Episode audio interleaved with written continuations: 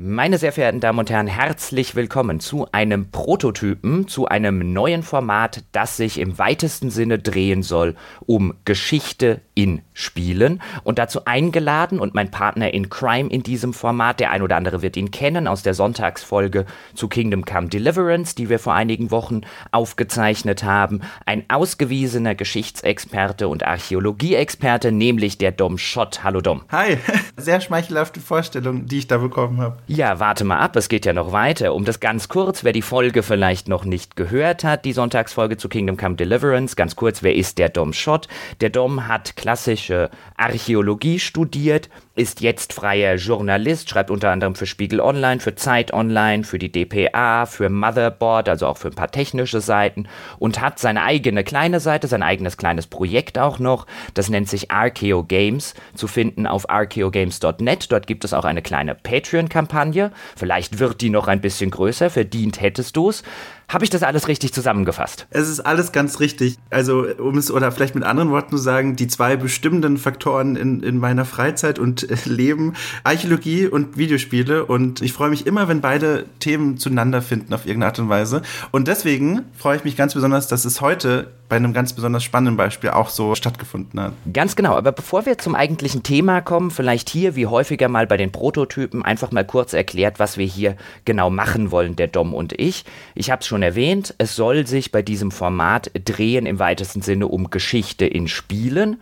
Das Format wollen wir explizit ein bisschen freier machen. Das kann mal eine kleine Audioreportage sein, das kann mal eine Diskussion sein oder das kann mal wie heute so eine Mischung aus beidem sein. Denn wir haben uns vorgenommen, wir wollen heute sprechen über den Discovery Mode bzw. die Entdeckungstour von Assassin's Creed Origins, die jetzt im Februar, glaube ich, war es erschienen ist. Die gab es damals zum Start des Spiels im Herbst noch nicht. Die erschien im Nachgang, nämlich jetzt im Februar, entweder als kostenloser Patch, wenn man das Spiel schon besitzt, beziehungsweise kann man sie auch ohne Besitz des Spiels für 20 Euro zum Beispiel bei Steam oder bei Uplay erwerben. Und da haben wir uns gedacht, ich als Ägypten interessierter Mensch, war sowieso interessiert an der Discovery Tour. Und da haben wir uns für dieses Format jetzt überlegt, das ist ein sehr, sehr schöner Aufhänger, ein sehr, sehr schönes Thema für unsere erste Episode. Und dann ist der Dom auch gleich losgezogen und hat mit vielen Experten dazu gesprochen, die wir dann im weiteren Verlauf dieser Diskussion oder dieser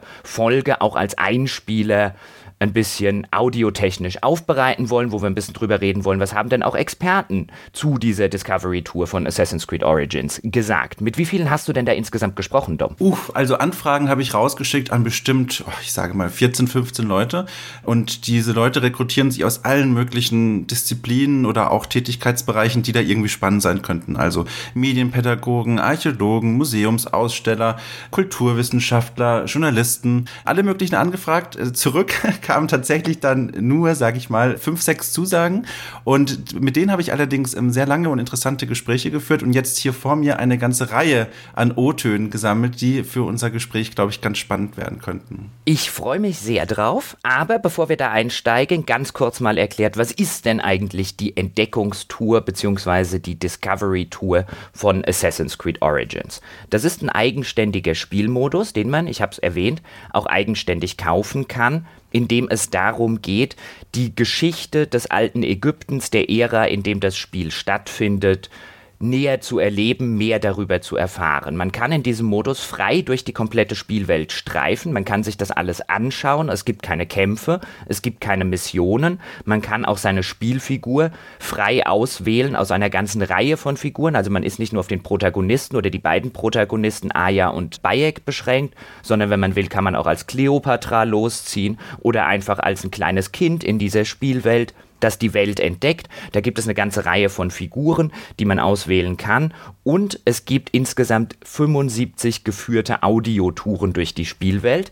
Die kann man in jeder gewünschten Reihenfolge anwählen. Man kann auch schnell reisen auf der Karte zu diesen einzelnen Audiotouren. Und dann geht man an den Startpunkt dieser Tour, dann bestätigt man diese Tour und dann wird man zu einem bestimmten Thema wie gesagt, es gibt 75 davon, also decken die sehr, sehr viele Themen ab, von den Pyramiden über alltägliches Leben, Kunst und Kultur und so weiter und so fort. Jede dieser Touren hat eine bestimmte Anzahl an Stationen, wo man dann von einem Erzähler bzw. einer Erzählerin Wissenswertes über das alte Ägypten nahegebracht bekommt. Man sieht auch zum Start jeder dieser Discovery-Touren, wie lang die in etwa dauern wird. Wir haben uns dann im Anschluss, das werden wir dann wahrscheinlich gegen Ende des Gesprächs machen, haben wir uns auch konkret ein paar davon rausgeguckt. Also es gibt zum Beispiel eine dreiminütige Tour über die Stadt Memphis, die hat zum Beispiel vier Stationen und erklärt so ein bisschen den Hintergrund dieser Stadt, die ja im Spiel eine sehr prominente Rolle einnimmt. Es gibt zum Beispiel auch eine etwa neunminütige Tour über die Handwerker im alten Ägypten. Da werden wir später drauf zu sprechen kommen, aber das vielleicht mal vorweg geschickt als Erklärung für die Leute, die Assassin's Creed Origins oder die Discovery Tour nicht kennen, worum es da geht und wie sich das in etwa spielt, in Anführungszeichen. Dom, jetzt habe ich an vielen Stellen gelesen, dass diese Discovery Tour oder dieser Entdeckungsmodus gerne auch als der Museumsmodus von Assassin's Creed Origins bezeichnet wird. Und ich weiß aus unserem Vorgespräch, dass das so ein bisschen ein Begriff ist, mit dem du Bauchschmerzen hast. Warum? Das ist ganz richtig. Also Bauchschmerzen, ich weiß nicht, ob es das komplett trifft, aber auf jeden Fall, das Museum ist in der Archäologie ein ganz wichtiger, zentraler Begriff. Einmal natürlich, weil ich meine, kann man sich denken, dort werden eben Exponate ausgestellt, also Objekte ausgestellt und der Öffentlichkeit zugänglich gemacht. Allerdings hat das Museum eine ganz spannende Geschichte hinter sich als Institution und zwar bedeutet das Museum, vor allem in früherer, älterer Zeit, so vor 100 Jahren oder so, dass dort einfach nur wirklich Gegenstände in Glaskästen gepackt wurden und dann hingestellt wurden in einen öffentlichen Raum und gesagt wurde, hier ist vielleicht noch ein Schildchen, so und so alt ist diese Scherbe oder, oder was dort ausgestellt wird. Und jetzt schauen Sie sich das mal an, so. Und das war so dieses Konzept eines Museums, dass die ursprünglichen Gegenstände eben komplett ohne ihren Kontext ausgestellt wurden und da hört man vielleicht schon raus, das ist natürlich schwierig. Also nicht nur ist es langweilig für den Besucher, einfach nur das einzelne Exponat zu sehen ohne Kontext, sondern es ist auch für die Forschungsseite schwierig, weil man dort, weil im Kontext natürlich ganz, ganz viele Informationen stecken, die wichtig sind, um zu begreifen, was man dort eigentlich anguckt. Und ein modernes Museum, die jetzt so in den letzten, in der letzten Dekade so sich herausentwickeln und auch mit mehr Budget jetzt aufgebaut werden, ganz neu konzipiert werden, dort sehen die Aufgaben von dem Museum ein bisschen anders aus, als nur einfach nur Exponate auszustellen. Und weil es sich in dem Fall eben total angeboten hat, habe ich natürlich dann mal nach jemandem gesucht, der sich beruflich mit Ausstellungen auseinandersetzt und in Museen kuratiert und bin so auf die Doreen Mölders gestoßen. Doreen Mölders ist Archäologin und eben Kuratorin und Ausstellungskonzipiererin. Also sie äh, konzipiert Ausstellung am Staatlichen Museum zu Chemnitz und sie gibt oder sie bezeichnet selbst ihre Arbeit als Geschichtsinhalten eine Struktur im Raum geben. Und was das genau bedeutet und wie überhaupt jetzt eben die Aufgaben eines modernen Museums, eines guten modernen Museums aussehen, das habe ich sie gefragt und ich würde sagen, da hören wir einfach mal kurz rein. Die Hauptaufgaben sind das Bewahren von Geschichte und ihrer Hinterlassenschaften, das Vermitteln, vor allen Dingen auch das Sammeln und was ganz neu hinzugekommen ist, ist natürlich auch das Unterhalten.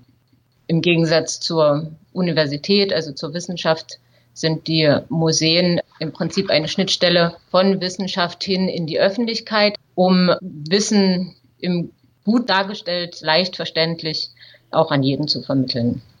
Meiner Meinung nach ist es vollkommen richtig, dass es verschiedene Typen von Museen gibt. Also sowohl die klassischen Sammlungsmuseen als auch ganz moderne Museen. Und für mich heißt ein modernes Museum vor allen Dingen auch besucherorientiert und besucherinnenorientiert zu arbeiten und auszustellen. Das bedeutet, Zielgruppen herauszustellen und ganz genau sich zu überlegen, was deren Wünsche und Bedürfnisse sein könnten. So, und da interessiert mich natürlich, äh, Jochen, vor dem Hintergrund dieser Definition eines guten modernen Museums, ist denn für dich die Discovery Tour ein toller, moderner Museumsmodus? Das ist eine sehr, sehr interessante Frage. Und ich finde es total interessant, dass wir jetzt so diese Definition eines Museums oder diese Entwicklung von Museen im Allgemeinen thematisieren, weil ich glaube, dieser Aspekt, der findet jetzt in der Öffentlichkeit eher weniger statt, aber der liegt dem Ganzen so fundamental zugrunde. Nämlich auch ein Museum hat ja eigentlich das Ziel, mir beziehungsweise einem Laien oder wir werden es dann später auch noch hören, vielleicht Kindern und Jugendlichen, ein Thema zugänglich zu machen anhand von Exponaten, das ansonsten in einer Öffentlichkeit keine so große Rolle vielleicht spielt in der täglichen Öffentlichkeit. Und einerseits finde ich, Beziehungsweise, lass es mich so rum aufmachen. Diese Museen, diese alten Museen, die du vorhin geschildert hast, man nimmt einfach ein Exponat und stellt das irgendwo rein und dann schreibt man vielleicht noch drunter Tonscherbe aus dem 17. Jahrhundert oder so. Ich glaube, das ist so die Sorte Museen, an die sich auch noch jeder so aus seiner Schulzeit erinnern kann. Zumindest in meinem Hinterkopf, vielleicht spielt man dir die Erinnerung auch einen kleinen Streich, waren zur damaligen Zeit, wenn man dann in der Grundschule und im Gymnasium in ein Museum geschleppt wurde von irgendeinem Lehrer, bestanden die zu gefühlt 90 Prozent aus genau sowas und die komplette Klasse fand es fürchterlich langweilig. Und ich gehe jetzt sehr, sehr gerne in Museen und ich gehe tatsächlich sehr gerne in die moderne Sorte von Museum. Ich will Kontext wissen, ich will Hintergründe wissen. Ich will nicht einfach nur auf eine Tonscherbe starren und irgendwie denken, ach, das ist ja eine interessante Tonscherbe, weil nein, es ist keine interessante Tonscherbe und es ist mir auch egal, ob die 3000 Jahre alt ist. Das macht sie nicht zu einer interessanten Tonscherbe, sondern der historische Kontext macht sie zu einer interessanten Tonscherbe, wenn ich mehr darüber erfahre. Und so wie das jetzt die Doreen Mölders geschildert hat und wenn ich das auf Assassin's Creed Origins anwende oder auf die Discovery Tour, dann würde ich sagen, einerseits schafft es das relativ gut, nämlich genau diese Zielgruppenidentifizierung, dieses zu überlegen, für wen mache ich das hier eigentlich, was ist mein Zweck und so weiter und so fort. Diese Geschichte des alten Ägyptens spielerisch zu machen, sie sehr, sehr für den Spieler auch frei zu machen. Ich kann mir frei überlegen, was will ich mir angucken. Das da hinten interessiert mich nicht, also muss ich es mir nicht angucken. Vielleicht interessiert es mich dann später, sondern ich will vielleicht einfach erstmal nur sehr viel über die Pyramiden wissen. Dann kann ich das machen. Ich muss sozusagen nicht durch die halbe Ausstellung, in der es dann um das Alltagsleben geht, wenn mich das nicht interessiert. Ich glaube, das haben sie sehr, sehr clever umgesetzt. Wo es bei mir so ein bisschen scheitert, und ich bin dann gespannt, was du dazu sagst, Dom, wo es bei mir so ein bisschen scheitert, ist bei dem eigentlichen Kontext. Denn bei sehr, sehr vielen Touren hatte ich das Gefühl, ich bekomme sehr oberflächliche, sehr langweilig geschriebene und sehr langweilig inszenierte Informationen. Das hat mich wirklich interessiert an eine extrem mittelmäßige Audiotour in einem Museum. Die gibt es ja, man setzt diese Kopfhörer auf und dann hat man noch so ein kleines Audiogerät in der Tasche und dann geht man zu irgendeinem Exponat in einem realen Museum und dann drückt man auf die 27 zum Beispiel und dann wird der Text abgespult. Und das kann es in gut geben und das kann es in eher schlecht bzw. eher mittelmäßig geben, wenn die Informationen oberflächlich bleiben, wenn viele Sachen nur angerissen werden, wenn so spannende historische Anekdoten und so weiter nicht vorkommen und die Discovery Tour von Assassin's Creed Origins fällt in vielen Fällen, nicht in allen, aber in vielen Touren leider in die eher langweilige Sache rein, wo ich nach zwei Touren denke, okay, dann kann ich auch den Wikipedia-Artikel lesen. Ja, also du hast da, finde ich, schon ein ganz, ganz wichtiges Stichwort genannt, und zwar Kontext. Oder vielleicht, um noch eine Stufe äh, runterzugehen oder zurückzugehen. Der große Vorteil, und deswegen habe ich mich auch so über die Ankündigung gefreut von dieser Discovery Tour oder von diesem Museumsmodus, ist ja die visuelle Darstellung. In einem Museum, selbst in einem modernen Museum, steht jeder Museumskurator vor der Herausforderung, wie visualisiere ich ansprechend den Kontext so. Und da gibt es verschiedene Möglichkeiten. Man hängt ein großformatiges Plakat auf oder man versucht, die, das Ausstellungsstück irgendwie vom Raum her einzuordnen in Kulissen, dass irgendwie drumherum noch Dinge stehen und man das Gefühl bekommt, ah, so könnte die Interaktion damit ausgesehen haben. Also, dass man nicht nur die Scherbe zeigt, sondern vielleicht auch die Scherbe und drumherum vor Papier eine Zeichnung, wie die Scherbe sich in eine Vase zum Beispiel einfindet und wie Leute mit dieser Vase umgehen oder wo die abgestellt wurde zum Beispiel. Aber so diese Möglichkeiten sind natürlich stark begrenzt und vor allem, wenn man Jugendlichen, ich kenne das auch noch selber aus meinem Studium, wenn ich da Führungen im Museum mal gemacht habe, da stößt man ganz schnell an Unterhaltungsgrenzen, weil einfach nur ein großformatiges Poster angucken, das jetzt auch oft nicht mit dem größten Aufwand produziert wurde, weil das natürlich alles Geld kostet und Museen sind jetzt nicht die Institution mit dem größten Budget normalerweise, dann merkt man schnell, das trifft eigentlich keinen großen Nerv und das kann nicht viel begeistern. Und das ist eben dieser große Vorteil erstmal von dieser Discovery Tour, dass sie dich wirklich in die Spielwelt reinholt, dass sie dir das Gefühl gibt, du bist in dieser Welt unterwegs. Dort gibt es jetzt erstmal keinen Bruch irgendwie mit der Realität. Also es gibt keinen Fremdenführer, es gibt keinen Archäologen, der dich begleitet, sondern du bist in dieser Spielwelt. Und deswegen ist zum einen der Kontext, und da komme ich zu diesem Schlüsselwort, einmal finde ich die große, große Stärke von diesem Modus. Also du siehst nicht nur, also du hörst nicht nur, die Ägypter haben dann und dann angefangen, Keramik zu brennen, sondern du siehst gleichzeitig einen Keramikofen, du siehst, wie das, wie die Keramik gebrannt wird und du siehst, wie diese Vase dann getöpfert wird. Und gleichzeitig, bei manchen Themen ist der Kontext aber auch genau das, der halt dann völlig fehlt. Also ähm, wir werden später auch noch konkrete Beispiele haben, aber manchmal fühlte ich mich dann auch wirklich wie bei so einer Rundführung, meiner Touristenführung, wo mir Dinge erzählt wurden und ich gar nicht wusste, wohin soll ich denn jetzt eigentlich gucken? Also hier, hier ist ja gar nicht das, mhm. von dem ich mhm. gerade Dinge erzählt bekomme. Dann stand ich so ein bisschen rum und dann habe ich gedacht, ah cool, da vorne gibt es ja eine Interaktionsmöglichkeit und das ist auch eine ganz große Stärke theoretisch von diesem Modus, also dass man sich an bestimmte Szenerien dranstellen kann. Die sind so markiert mit so weißen Kreisen auf dem Boden und dann stellt sich dahin und dann fängt an, dein Avatar irgendeine Handlung zu machen, die diesem Kontext Sinn ergibt. Also dann fängt er mal an, selber die Vase in den Ofen reinzustecken oder dann schaut er sich Hieroglyphen ganz besonders interessiert an. Aber oft ist das nur so, habe ich das Gefühl, eine Spielerei, die so ein bisschen dich beschäftigen soll, während du dieser Hintergrundstimme zuhörst. Und da denke ich so, da hätte man eigentlich viel, viel mehr machen können aus dieser Interaktion, aus was ja eigentlich auch diese zweite große Stärke von diesem Modus wäre. Da bin ich komplett d'accord mit dir und komplett auf deiner Seite. Da werden wir aber, glaube ich, dann später nochmal anhand von konkreten Details und von konkreten Touren vielleicht ein bisschen näher drauf eingehen. Vielleicht an der Stelle noch mal ganz kurz zur Erklärung, was ich meine oder was wir meinen, wenn wir auch von Kontext reden, insbesondere im Zusammenhang mit solchen Exponaten in Museen. Es gibt relativ berühmterweise, auch da wird es nachher in der Tour noch drum gehen, einfach weil mich das total interessiert und ich zum Dom gesagt habe, die Tour müssen wir uns auf jeden Fall angucken. Es gibt den relativ berühmten Rosetta-Stein oder Stein von Rosetta auch genannt, der im Britischen Museum in London seit 1802 rumsteht. Und wenn man jetzt vor diesem Rosetta-Stein steht in London im Museum, dann ist das erstmal einfach nur ein großer dunkelgrauer Klotz, auf, der auf den irgendetwas eingraviert ist. Der ist auch offensichtlich offensichtlich irgendwie oben noch abgebrochen. Das ist intrinsisch, so aus sich heraus, und davor steht und keinen Kontext kennt, ist das kein interessantes Exponat. Das ist ein Stein.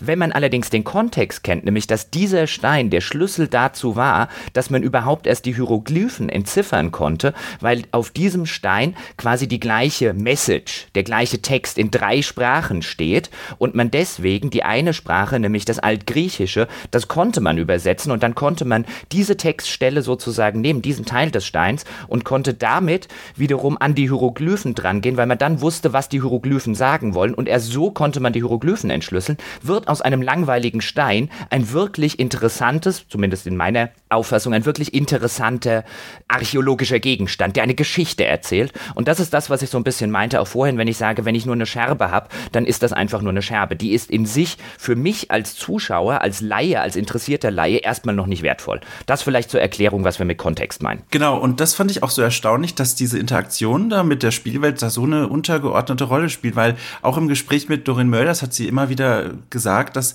die aktive Beteiligung, also wirklich dieses nicht nur unterhalten werden, sondern irgendwie auch selber in die Ausstattung eingreifen, dass das ein ganz wichtiger Faktor sei, eben die, die Leute zu erreichen und sie auch zu beschäftigen. Und ich meine, jeder von uns kennt das, denke ich, wenn man selber was anfangen kann und anfangen darf und selber auch ein bisschen so rumfingern darf an der Ausstellung und irgendwie Dinge bewegen kann und dann ploppt da irgendwas auf und irgendwas verändert die Farbe oder was weiß ich. Wenn man selber einfach was machen kann, dann lernt man das auch viel, also ganz anders, mit einer ganz anderen Qualität. Und das ist zum Beispiel auch ein Grund, was ich ich total spannend fand. Die Doreen Möllers hat erzählt, sie haben für ihre Ausstellung in ihrem Museum haben sie auch ein Computerspiel entwickelt und das ist so vom Umfang natürlich jetzt nicht vergleichbar mit Assassin's Creed Origins. Also da geht es darum, du kannst bei bestimmten Exponaten in so einer Art ja ähm, Rätselspiel kannst du einzelne Tonscherben zusammenfügen, um dann quasi die fertige Vase zu bekommen so. Und das ist eigentlich ein ganz simples Spiel, das halt dafür entwickelt wurde. Aber sie hat erzählt, dass das Feedback, das sie bisher bekommen hat, das hat ihr gezeigt zeigt, dass selbst mit so einem einzelnen, einfachen Spiel kann man die Schüler und Jugendliche vor allem ganz anders begeistern, weil sie plötzlich selber herumschieben dürfen und selber ausprobieren dürfen und damit ein Gefühl bekommen, wie eigentlich sich Vasen zum Beispiel voneinander unterscheiden. Gibt es verschiedene Formen, gibt es verschiedene Größen, verschiedene Durchmesser. Also dadurch wird die, das Thema nochmal ganz anders greifbar. Und das ist zum Beispiel was, was ich in der Discovery Tour völlig äh, vermisst habe, so diese Qualität des Lernens.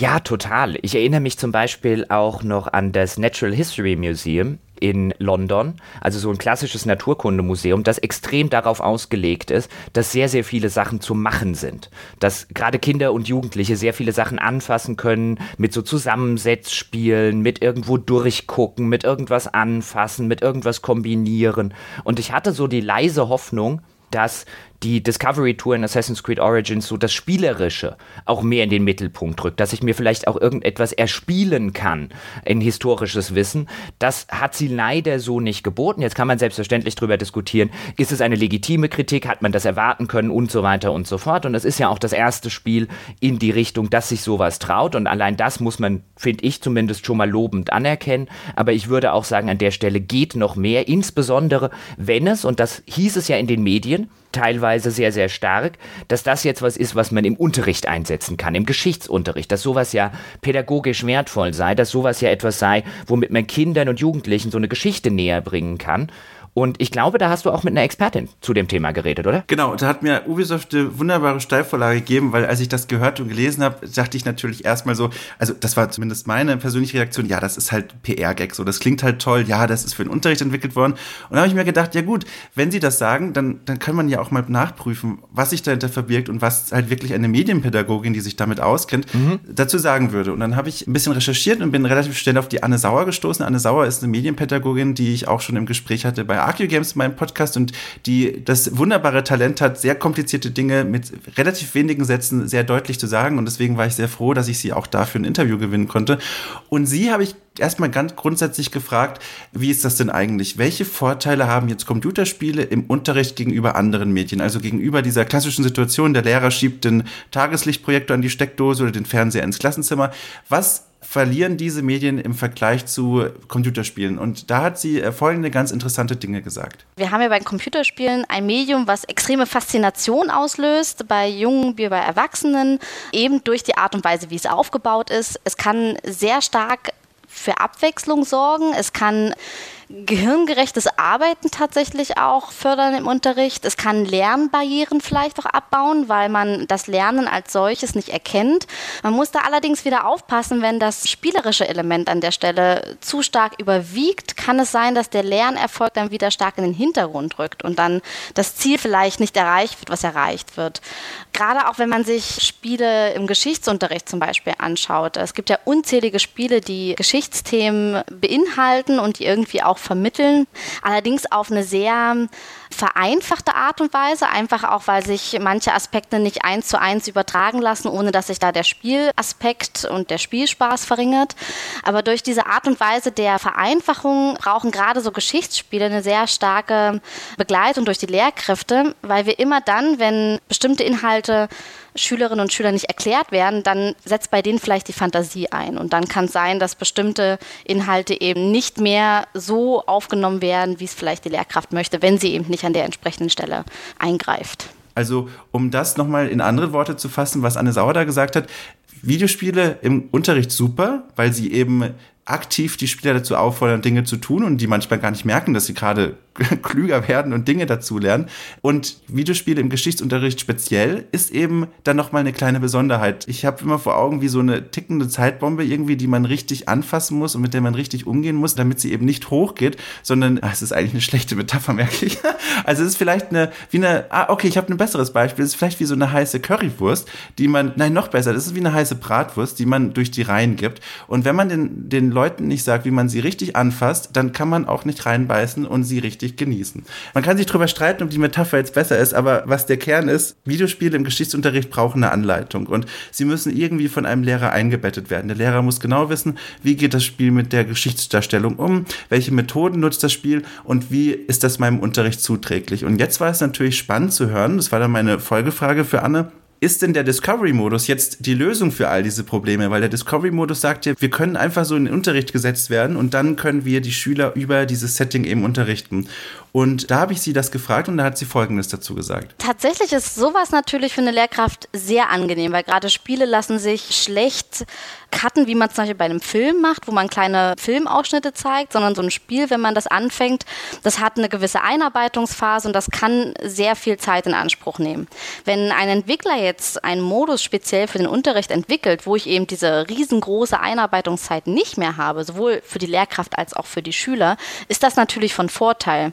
Nichtsdestotrotz glaube ich, dass die Lehrkraft sich dennoch mit diesem Modus extrem beschäftigen muss, um eben zu schauen, kann ich mit diesem Modus wirklich das erreichen, was ich auch im Unterricht erreichen möchte. Ansonsten bleibt es einfach nur ein Spiel, was neben der Unterrichtseinheit gespielt wird. Und dann ist das, glaube ich, wenig sinnvoll. Also Anne Sauer ähm, als Medienpädagogin findet den Einsatz des Discovery-Modus also sehr sinnvoll und verlangt eigentlich nur als zusätzliche Kompetenz von den Lehrern, die müssen eben gucken, dass sie die Schüler nicht einfach nur 90 Minuten vor das Spiel setzen, sondern sich vorher genau überlegen, welche Lektionen wir quasi angucken und was der Lernerfolg davon sein soll. Aber grundsätzlich spricht laut Anne Sauer da gar nichts dagegen, das im Unterricht einzusetzen. Hm, ich finde da sind jetzt einige interessante Punkte aufgekommen. Also im ersten Schritt, ich würde mich jetzt einfach, und ich übernehme hier so ein bisschen die, die Position des Spielejournalisten und des historischen Laien, der mal ein Semester Geschichte studiert und es dann sofort wieder beendet hat aus meiner Sicht und wenn ich jetzt auch so zurückdenke,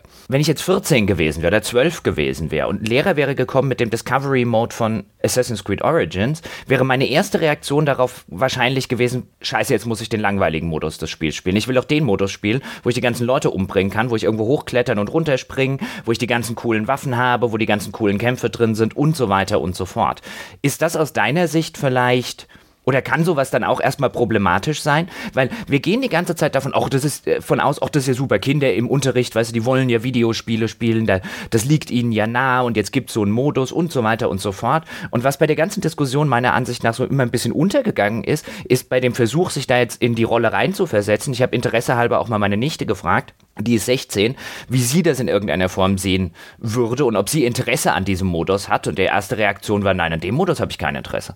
Ich will ja lieber das richtige Spiel spielen, das, wo äh, Blut spritzt und Kämpfe und Waffen und so weiter. Ja, das ist echt eine gute Frage, weil das stimmt wirklich, wenn man mal so alleine auch in den Gesprächen, die ich hatte, aber auch wenn man so das Medienbild anguckt, die Leute, die am begeistertsten sind, sind eigentlich gar nicht, also sind die Zielgruppe, aber sind auch Medienschaffende so oder Forschende. Also die, die sich darüber freuen, dass äh, entweder ein Spiel eine komplett neue Facette bekommen oder die sich darüber freuen, dass ihre Forschung jetzt in einem breiten Medium zugänglich gemacht wird.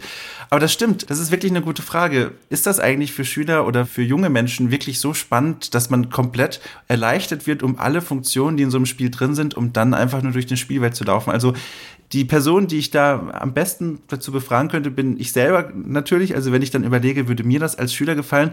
Also ich persönlich glaube, ich fände das sehr spannend, wenn, wenn man mir es richtig präsentieren würde. Also wenn jetzt tatsächlich der Lehrer reinkommen würde und sagen würde, hey, das ist hier die Discovery Tour, da könnt ihr nichts machen, außer rumlaufen und euch erzählt halt eine Stimme aus dem Off, was da so zu sehen ist. Also dann fände ich das auch, glaube ich, super öde. Aber wenn, wenn man das so ein bisschen einbettet und vielleicht sogar ein bisschen schmackhaft macht, also wenn man sagt so, da wird jetzt einfach eine komplette Spielwelt rekonstruiert und wir gucken uns das jetzt mal an und schauen uns und bewegen uns in dieser Welt, die ihr vielleicht nur aus Geschichtsbüchern und, und, und sowas kennt. Ich glaube, dann ist das spannend. Aber, aber du sprichst da echt was ganz Spannendes an, worauf ich jetzt auch keine ultimative Antwort habe. Ist das wirklich so interessant für die Zielgruppe, wie wir sagen? Also ich habe mich unterhalten auch. Ich habe auch versucht, nach Geschichtslehrern und Geschichtslehrerinnen zu suchen, die diesen Modus schon im Unterricht eingesetzt haben, um mal zu erfahren, wie das die Schüler so finden. Aber bisher habe ich da noch niemanden gefunden, der das wirklich schon aktiv angewandt hat. Aber daran, das ist vor allem ein organisatorisches Problem, weil es gibt natürlich Lehrpläne und dann muss das ein Lehrer erstmal absprechen. Und ich kann mir auch vorstellen, dass es an vielen deutschen Schulen erstmal eine Diskussion geben würde, wenn man jetzt als Lehrer sagt, so, ey, ich habe hier ein Videospiel und würde das gerne meinen Schülern allen zeigen. So, ich glaube, dass es da auch noch bestimmte, ja, zurückhaltende Zurückhaltungen gibt, so das einfach mal ausprobieren. Ein zweiter spannender Aspekt ist meiner Ansicht nach, dass A, was Anne Sauer gesagt hat und was du dann versucht hast mit deiner Zeitbomben-Currywurst-Bratwurst-Metapher, um ein bisschen deutlich zu machen. Ich finde die gar nicht so schlecht. Das ist nämlich diese Sache, man muss aufpassen, dass die Schüler das Richtige lernen. Das habe ich, so habe ich das jetzt mal subsumiert in meinen Worten. Und da würde mich jetzt interessieren, was wäre denn das Falsche? Also das impliziert ja, wenn, der, wenn die Lehrkraft das nicht begleitet und die Lehrkraft nicht sehr, sehr genau aufpasst, dass das Richtige gelernt wird, dass man auch was Falsches lernen könnte. Und jetzt würde ich mich bei so einem Discovery Mode zum Beispiel fragen, was kann man denn da Falsches lernen als Kind oder als Jugendlicher? Ist es nicht in sich schon ein sehr, sehr wichtiger intrinsischer Wert, dass überhaupt eine Auseinandersetzung mit diesem Thema stattfindet? Ist es denn wirklich relevant, dass der Schüler am Ende irgendwie nicht falsch im Kopf hat, dass die Hauptstadt von Ägypten Ägypten zur damaligen Zeit eben nicht Theben, sondern Memphis war. Ist das nicht völlig egal, weil das sowieso was ist, was er drei Jahre später wieder vergessen hat? Genau, das ist echt spannend. Also grundsätzlich stimmt es. Also Hauptsache, sie lernen irgendwas so. Und da kann man auch erstmal vom Stoff her in dem Sinne nicht falsch lernen. Also es geht hier gar nicht um die Frage, hat Ubisoft da richtig recherchiert oder haben sie da richtige ähm, Fakten abgebildet, weil die, die, das, was sie dort sagen, das stimmt aber eben, und das ist eben jetzt die zweite Ebene, auf die man dann hinausgehen kann, stimmt das in ihren Augen. Denn Geschichte setzt sich natürlich zusammen aus ganz vielen Fragmenten, aus ganz vielen Überlieferungen, die man dann als Historiker oder auch als Archäologe zusammen basteln muss. Und da ist ganz viel Spekulation und ganz viele Fragezeichen dabei. Und das ist natürlich eine Tatsache. Und das führt zu dem Problem, dass so ein Discovery-Modus dann vorwegnehmen könnte, dass es eben viele Unsicherheiten gibt. Und das war so eine Vermutung von mir, die ich im Vorfeld schon hatte und auch worauf ich besonders geachtet habe. Macht denn dieser Discovery-Modus eigentlich deutlich, wo an welchen Stellen wie unsicher es eigentlich ist, welche Informationen da gesicherte Recherche sind, was mehr so Interpretation des Entwicklerteams ist? Und diese Frage habe ich dann tatsächlich auch weitergegeben an eine Frau, die sich damit sehr gut auskennt, und zwar die äh, Professor Dr. Angela Schwarz. Die ist Professorin für neuere und neue Geschichte an der Universität Siegen und beschäftigt sich schon seit über 15 Jahren mit Geschichte in digitalen Spielen, wie Geschichte dargestellt wird. Und auch sie hat ziemlich schnell klar gemacht, dass sie diesen Discovery-Modus im Gegensatz zu Medienpädagogen, die darin vor allem eine Erleichterung sehen, sehr, sehr skeptisch gegenüberstehen. Und sie begründet das so ganz ähnlich mit denselben Argumenten, die ich eben auch angerissen habe. Dass eine Medienpädagogin sagt, das kann die Lehrkräfte entlasten, wundert mich jetzt eigentlich nicht. Es gibt ja auch von einem Pädagogen aus den USA von 2006 oder 2007 eine Doktorarbeit, Kurt Squire, der schon vor vielen Jahren eben fest behauptet hat, man könnte doch eigentlich den Geschichtsunterricht einstellen. Es gibt doch Civilization 3. Das ist natürlich Unsinn. Genauso wie der Entdeckermodus noch kein Ersatz für Geschichtsunterricht ist. Das wollen die Medien, dass die ja zur Unterhaltung hergestellt werden, auch gar nicht leisten. Können sie auch nicht. Da können die noch so genau recherchiert werden Genauso wie Sie sagen, es wird ein Ist-Zustand, ein Bild in einem Medium hergestellt, wie übrigens in jedem anderen populären Medium auch. Wenn Sie sich eine Fernsehdokumentation anschauen, in der beispielsweise die Dinosaurier durchs Bild animiert stolpern, ähm, dann ist das alles basierend auf einem einzigen Knochenfund und der Rest ist ne, Spekulation. Zwar begründete Spekulation, aber es bleibt Spekulation. Ich bin der Meinung, dass man die digitalen Spiele und auch speziell diesen Entdeckermodus sehr wohl im Unterricht einsetzen kann, aber eben nicht als Instrument der Wissensvermittlung, sondern als ein Element, das einer Schülergruppe, einer Lerngruppe zeigen kann, was mit den populären Medien alles schon gemacht wird, wie die eben konkret mit Geschichte umgehen, wie Sie schon sagen, es wird verkürzt, es wird aus einem Fragenkatalog ein Ist-Zustand, es wird positivistisch auf vor allem Fakten abgehoben. Also äh, Frau Schwarz ist dafür, dass man diesem Discovery-Modus eigentlich eine, vielleicht eine ganz andere Lektion ähm, abgewinnen kann. Nicht unbedingt heute lernen wir etwas über das alte Ägypten, sondern heute lernen wir, wie Medien Geschichte verkürzen. Ich finde das einen super spannenden Punkt, denn wir müssen erst gar nicht in diese Diskussion, die hatten wir auch in der Kingdom Come-Folge schon, von historischer Genauigkeit und so weiter reingehen, sondern viel fundamentaler so als, als historischer Laieninteressierter merkt man das ja auch an vielen anderen Stellen, dass man eben aufpassen muss und dass ich das durchaus auch, da wäre ich völlig mit der Frau Schwarz, wäre ich vollkommen d'accord, dass man aufpassen muss, dass man nicht diese Ist-Zustände herstellt. Auch mir geht es häufig so, man redet über irgendein historisches Thema mit einem anderen interessierten Laien und dann wird sehr schnell ein, damals war das ja so und so, weil ich habe Buch XY gelesen. Und wenn man da halt, da muss man halt aufpassen, dass man eben nicht aufgrund von irgendwie einer Quelleninterpretation auf einen historischen Ist-Zustand irgendwie schließt. Ein ganz plakatives Beispiel, womit ich mich mal eine ganze Weile interessehalber auseinandergesetzt habe, wenn man eine Hitler-Biografie liest, hat man eine Interpretation. Wenn man eine zweite Hitler-Biografie und eine dritte und eine vierte, dann hat man nicht nur ein komplexeres Bild dieses offenbar sehr, sehr komplexen und auch sehr, sehr kranken Menschen, sondern man hat auch teilweise eine völlig andere Sichtweise auf gewisse Handlungen. Und teilweise auch sehr, sehr gegensätzliche, die alle auf durchaus gut nachrecherchierten Quellen und so weiter und so fort beruhen. Das heißt, es gibt eben nicht diese eine Persönlichkeit, diese eine historische Persönlichkeit, in dem Fall jetzt ein sehr plakatives Beispiel, sondern es gibt sehr, sehr viele Sichtweisen dieser einen Persönlichkeit, auch weil man Quellen unterschiedlich interpretieren kann, weil man Quellen unterschiedlich lesen kann, weil wenige historische Quellen sehr, sehr eindeutig sind. Und genau das Kindern und Jugendlichen beizubringen, dass man eben diesen Fehlschluss nicht machen soll, das finde ich einen, einen, sehr, sehr interessanten und spannenden Punkt, der aber trotzdem nicht ausschließt, auch da bin ich bei der Frau Schwarz, dass man sowas wie den Discovery Mode einbaut. Man muss halt, finde ich, an dieser Stelle den Schülern und den Schülerinnen immer wieder sagen, pass auf, das ist nicht, das, so war das nicht, das ist eine Interpretation der Geschichte. So, und da habe ich jetzt eine spannende Frage für dich. Und zwar, wir sind uns ja jetzt, wenn ich das richtig verstanden habe, der gleichen Meinung, die Geschichte wird in solchen Spielen verkürzt, es wird oft dann auch nicht darauf hingewiesen oder unterschlagen. Und es ist wichtig für das Geschichtsverständnis, dass das ähm, die, die, die Spieler auch mitbekommen, was sie da eigentlich gerade spielen. Und jetzt könnte ich natürlich sagen, und da interessiert mich, wie gesagt, deine Antwort darauf, das wäre doch eigentlich eine Schnittstelle für den Spielejournalismus, weil das ist ja die Stelle, wo sich immer noch heute Leute informieren über Videospiele. Und eigentlich wäre das ja jetzt so das, das richtige Nest quasi, in dem die Leser nicht nur die Eier finden, also die, die Spiele, sondern auch vielleicht so im Stroh noch ein paar Hinweise, was hier eigentlich gerade mit der Geschichte in Spielen gemacht wird. Findest du, dass das die richtige Stelle ist, um solche Informationen unterzubringen? Offen gestanden nein und offen gestanden würde ich auch mit dem, was du davor gesagt hast, so weit nicht d'accord gehen. Ja, natürlich wird in einem solchen Modus Geschichte verkürzt dargestellt und ja, natürlich hat Assassin's Creed Origins, die Discovery Tour, jetzt vorher keinen riesengroßen Disclaimer. Das ist nur eine Seite der Geschichte. Das hat aber übrigens auch mein Geschichtsbuch nie gehabt. Das hat übrigens auch keine Biografie, die ich von einem Geschichtsforscher zu irgendwas lese. Diese Disclaimer gibt es nie. Warum soll man die jetzt ausgerechnet von einem Computerspiel oder von einem solchen Modus in einem Computerspiel erwarten? Das erscheint mir offen gestanden etwas abstrus und auch etwas absurd. Also da das Ganze in irgendeiner Form dafür kritisieren zu wollen. Das sehe ich so nicht. Das ist nicht Aufgabe dieses Discovery-Modus. Es ist Aufgabe an der Stelle, deswegen finde ich es gut, dass wir darüber gesprochen haben, meiner Ansicht nach, ist Aufgabe der Schule beziehungsweise der Erziehung, der gesellschaftlichen Erziehung im Allgemeinen, Kindern und Jugendlichen beizubringen, wie Geschichtswissenschaften funktionieren. Dafür haben wir das Unterrichtsfach Geschichte, sodass Schüler und Schülerinnen oder dann auch später erwachsene Menschen in der Lage sind, das und diesen Discovery Mode oder die Biografie oder was auch immer, die Dokumentation im Fernsehen, den historischen Film im Fernsehen, als das zu sehen, was er eigentlich ist, nämlich eine Interpretation, eine Perspektive von sehr, sehr vielen.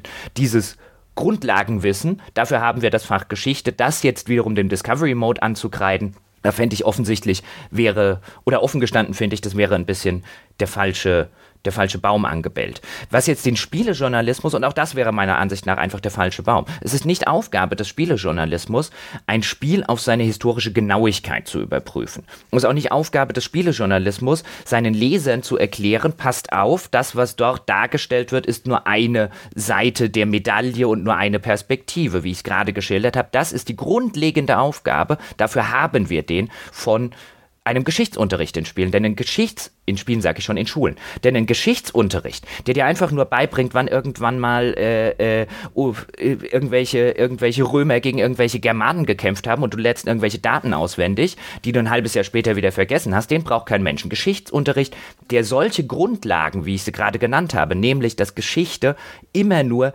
perspektivisch funktioniert. Wer solche Grundlagen nicht fundamental vermittelt, den Geschichtsunterricht, den brauche ich nicht. Und dann sollten wir an dieser Stelle ansetzen, wenn das tatsächlich ein Problem ist. Ja, also, hm, also vielleicht, ich nehme mir da mal den Vergleich mit dem Geschichtsbuch raus. Das stimmt erstmal. Also, also ich, ich stimme dir eigentlich zu, aber auch so ein bisschen nicht. Und zwar, ich finde, also in dem Geschichtsbuch zum Beispiel, da sagst du völlig richtig, da findet auch eine Verkürzung der Geschichte statt.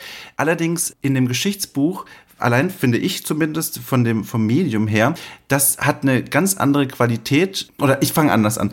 Wenn du Assassin's Creed nimmst, wenn du in der Spielwelt eintauchst, dieses, was da geschaffen wird, also alleine, dass du in dieser Spielwelt herumlaufen kannst und Teil dieser Spielwelt bist, das ver vermittelt dir in einer ganz anderen Form, in einer ganz anderen Qualität, dass diese Spielwelt in irgendeiner Form plausibel ist, in irgendeiner Form existiert haben muss, so wie wir gerade dort leben. Weil immerhin laufen wir dort gerade rum. Also diese Simulation, in, der wir da rumlaufen, die wirkt so authentisch und so echt, dass wir da viel schneller geneigt sind. Das würde ich behaupten, weil Wirkungsforschung gibt's da leider noch nicht. Aber jetzt so aus meinem persönlichen Spielerlebnis, da ist man viel eher geneigt zu sagen, ah, okay, das ist jetzt mal so ein Blick in die Vergangenheit, so fast schon so eine Zeitreise. So war es damals so. Und aus Sicht von jemandem, der das Ganze studiert hat und der übrigens auch dann sagen würde, Geschichtsbücher machen da auch eine Menge falsch, weil das ist einfach ein Fehler, der schon seit Jahrzehnten gemacht wird, dass man eben auch in Geschichtsbüchern keinen Hinweis per se darauf gibt, oftmals, dass es eben nur eine Interpretation der Geschichte ist und nicht die universelle, worauf diese Bücher diesen Anspruch oftmals haben da finde ich eben, da müsste es zumindest einen Disclaimer geben, vielleicht so ein, wie, wie man bei Assassin's Creed vorher auch immer sieht, das ist ein von einem multikulturellen Team geschaffenes Spiel, dass eben dort auch der Disclaimer kommt, wir haben uns so und so mit den Quellen auseinandergesetzt und wir haben die und die Schlüsse daraus gezogen. Und dass man eben nicht stattdessen dieses Spiel ganz bewusst so präsentiert, wir machen eine Zeitreise und unser Stimmer, unsere Off-Stimme, diese auktoriale Stimme, die im Hintergrund dir Dinge über die Spielwelt erzählt, die spricht da ja auch ganz absichtlich in einem Ist-Ton und einem, so war das damals und die unterschlägt damit ganz absichtlich, dass es eben da auch Fragezeichen gibt und das kann man jetzt sagen, ist das jetzt wirklich ein Problem? Na, wie du selber sagst, das machen hier die anderen Medien auch so, aber man sieht dann auf der anderen Seite, wie viel dieser Modus gewinnt, wenn der Modus das eben mal nicht macht. Und zwar, es gibt einzelne Stationen in dem Spiel, die heißen da, glaube ich, Behind the Scenes. Die haben dann so ein Ubisoft-Logo und so eine kleine Anmerkung. Und die sind ganz anders geartet. Da sagt derselbe Off-Sprecher, der mir vorher gesagt hat, ja, im alten Ägypten, da war XY so und es ist so und das wissen wir heute ganz sicher. Da sagt diese Stimme, ja, unser Forscherteam von Ubisoft hat gelesen, dass es vermutlich dort ist zum Beispiel ein römisches Kastell gestanden, was ihr euch gerade anguckt. Aber unsere Historiker haben entschieden, also beziehungsweise unsere Historiker haben gesagt, da stand ein römisches Kastell. Aber die Entwickler haben gesagt so, ey, für das Gameplay und für den Spielspaß wäre es cool, wenn wir das jetzt da verschwinden lassen oder wenn wir dort was anderes hinstellen. Und das ist so ein Einblick, wo man gleich zwei Dinge lernt. Man lernt, hier hat ein römisches Kastell gestanden oder nicht. Und man lernt die zweite Qualität, ah, okay, hier hat das Entwicklerteam aktiv eingegriffen und gesagt, nee, wir verändern die Geschichtsdarstellung, weil das für das Spiel einfach mehr Spaß macht. Und da geht es gar nicht darum, das zu verurteilen, sondern dass es dann spannend ist, diesen Prozess sichtbar zu machen. So. Und also das ist so, glaube ich, so, was ich jetzt, jetzt meine Spieljournalismus ausgenommen, was ich so gerne in diesem Modus gesehen hätte. Also viel mehr von diesem, dass diese Metaebene durch, durchschritten oder über, überschritten wird und nicht einfach nur getan wird, ihr habt hier eine Fremdenführung, wo ihr durchs alte Ägypten lauft und jemand erzählt dir was, sondern dass eben die Stärke genommen wird, dass man sowohl die historische Recherche hat, als auch die Konsequenzen des Entwicklerteams, die sie daraus gezogen haben und dass man das dann eigentlich zum Inhalt dieses Modus machen würde. Das fände ich persönlich viel, viel spannender als die Art der Präsentation, wie sie jetzt stattgefunden hat und würde auch einige Probleme lösen, die ich zum Beispiel jetzt ein bisschen deutlicher sehe als du. Also vorneweg geschickt, genau diese Touren, bei denen sie dann auch, ich glaube, eine ist zum Beispiel auch in der Pyramide, wo dann der Erzähler sagt, hier haben wir irgendwie ein bisschen anders dargestellt, als sie in der Realität tatsächlich aussieht, damit das Spiel mehr Spaß macht. Diese etwas Behind-the-Scenes-Eindrücke, die dann auch erklären, warum an manchen Stellen etwas historisch vielleicht nicht akkurat oder so akkurat, wie es die beratenden Historiker gesagt hätten, umgesetzt wurde. Das hat mir auch sehr, sehr gut gefallen. Da hätte ich mir auch durchaus gewünscht, dass das vielleicht ein bisschen häufiger sogar noch zum Einsatz kam. Das waren die Touren, die ich persönlich am interessantesten fand, einfach weil die ja, diese historischen Gegebenheiten und die historischen Umstände so ein bisschen vermischt haben mit auch noch so einer interessanten Anekdote. Das hatte ich ja so eingangs gesagt. Mir fehlt da halt häufig, fehlt mir einfach so ein bisschen das launige Element, insbesondere in den historischen Touren, weil man kann ja auch einen historischen Text, den kann man ja durchaus auch ein bisschen launiger formulieren, ein bisschen spaßiger formulieren, ein bisschen unterhaltsamer formulieren, als einfach irgendwie eine trockene Passage aus irgendeinem Geschichtslehrbuch. So kommen mir zumindest einzelne dieser Touren gerne mal vor.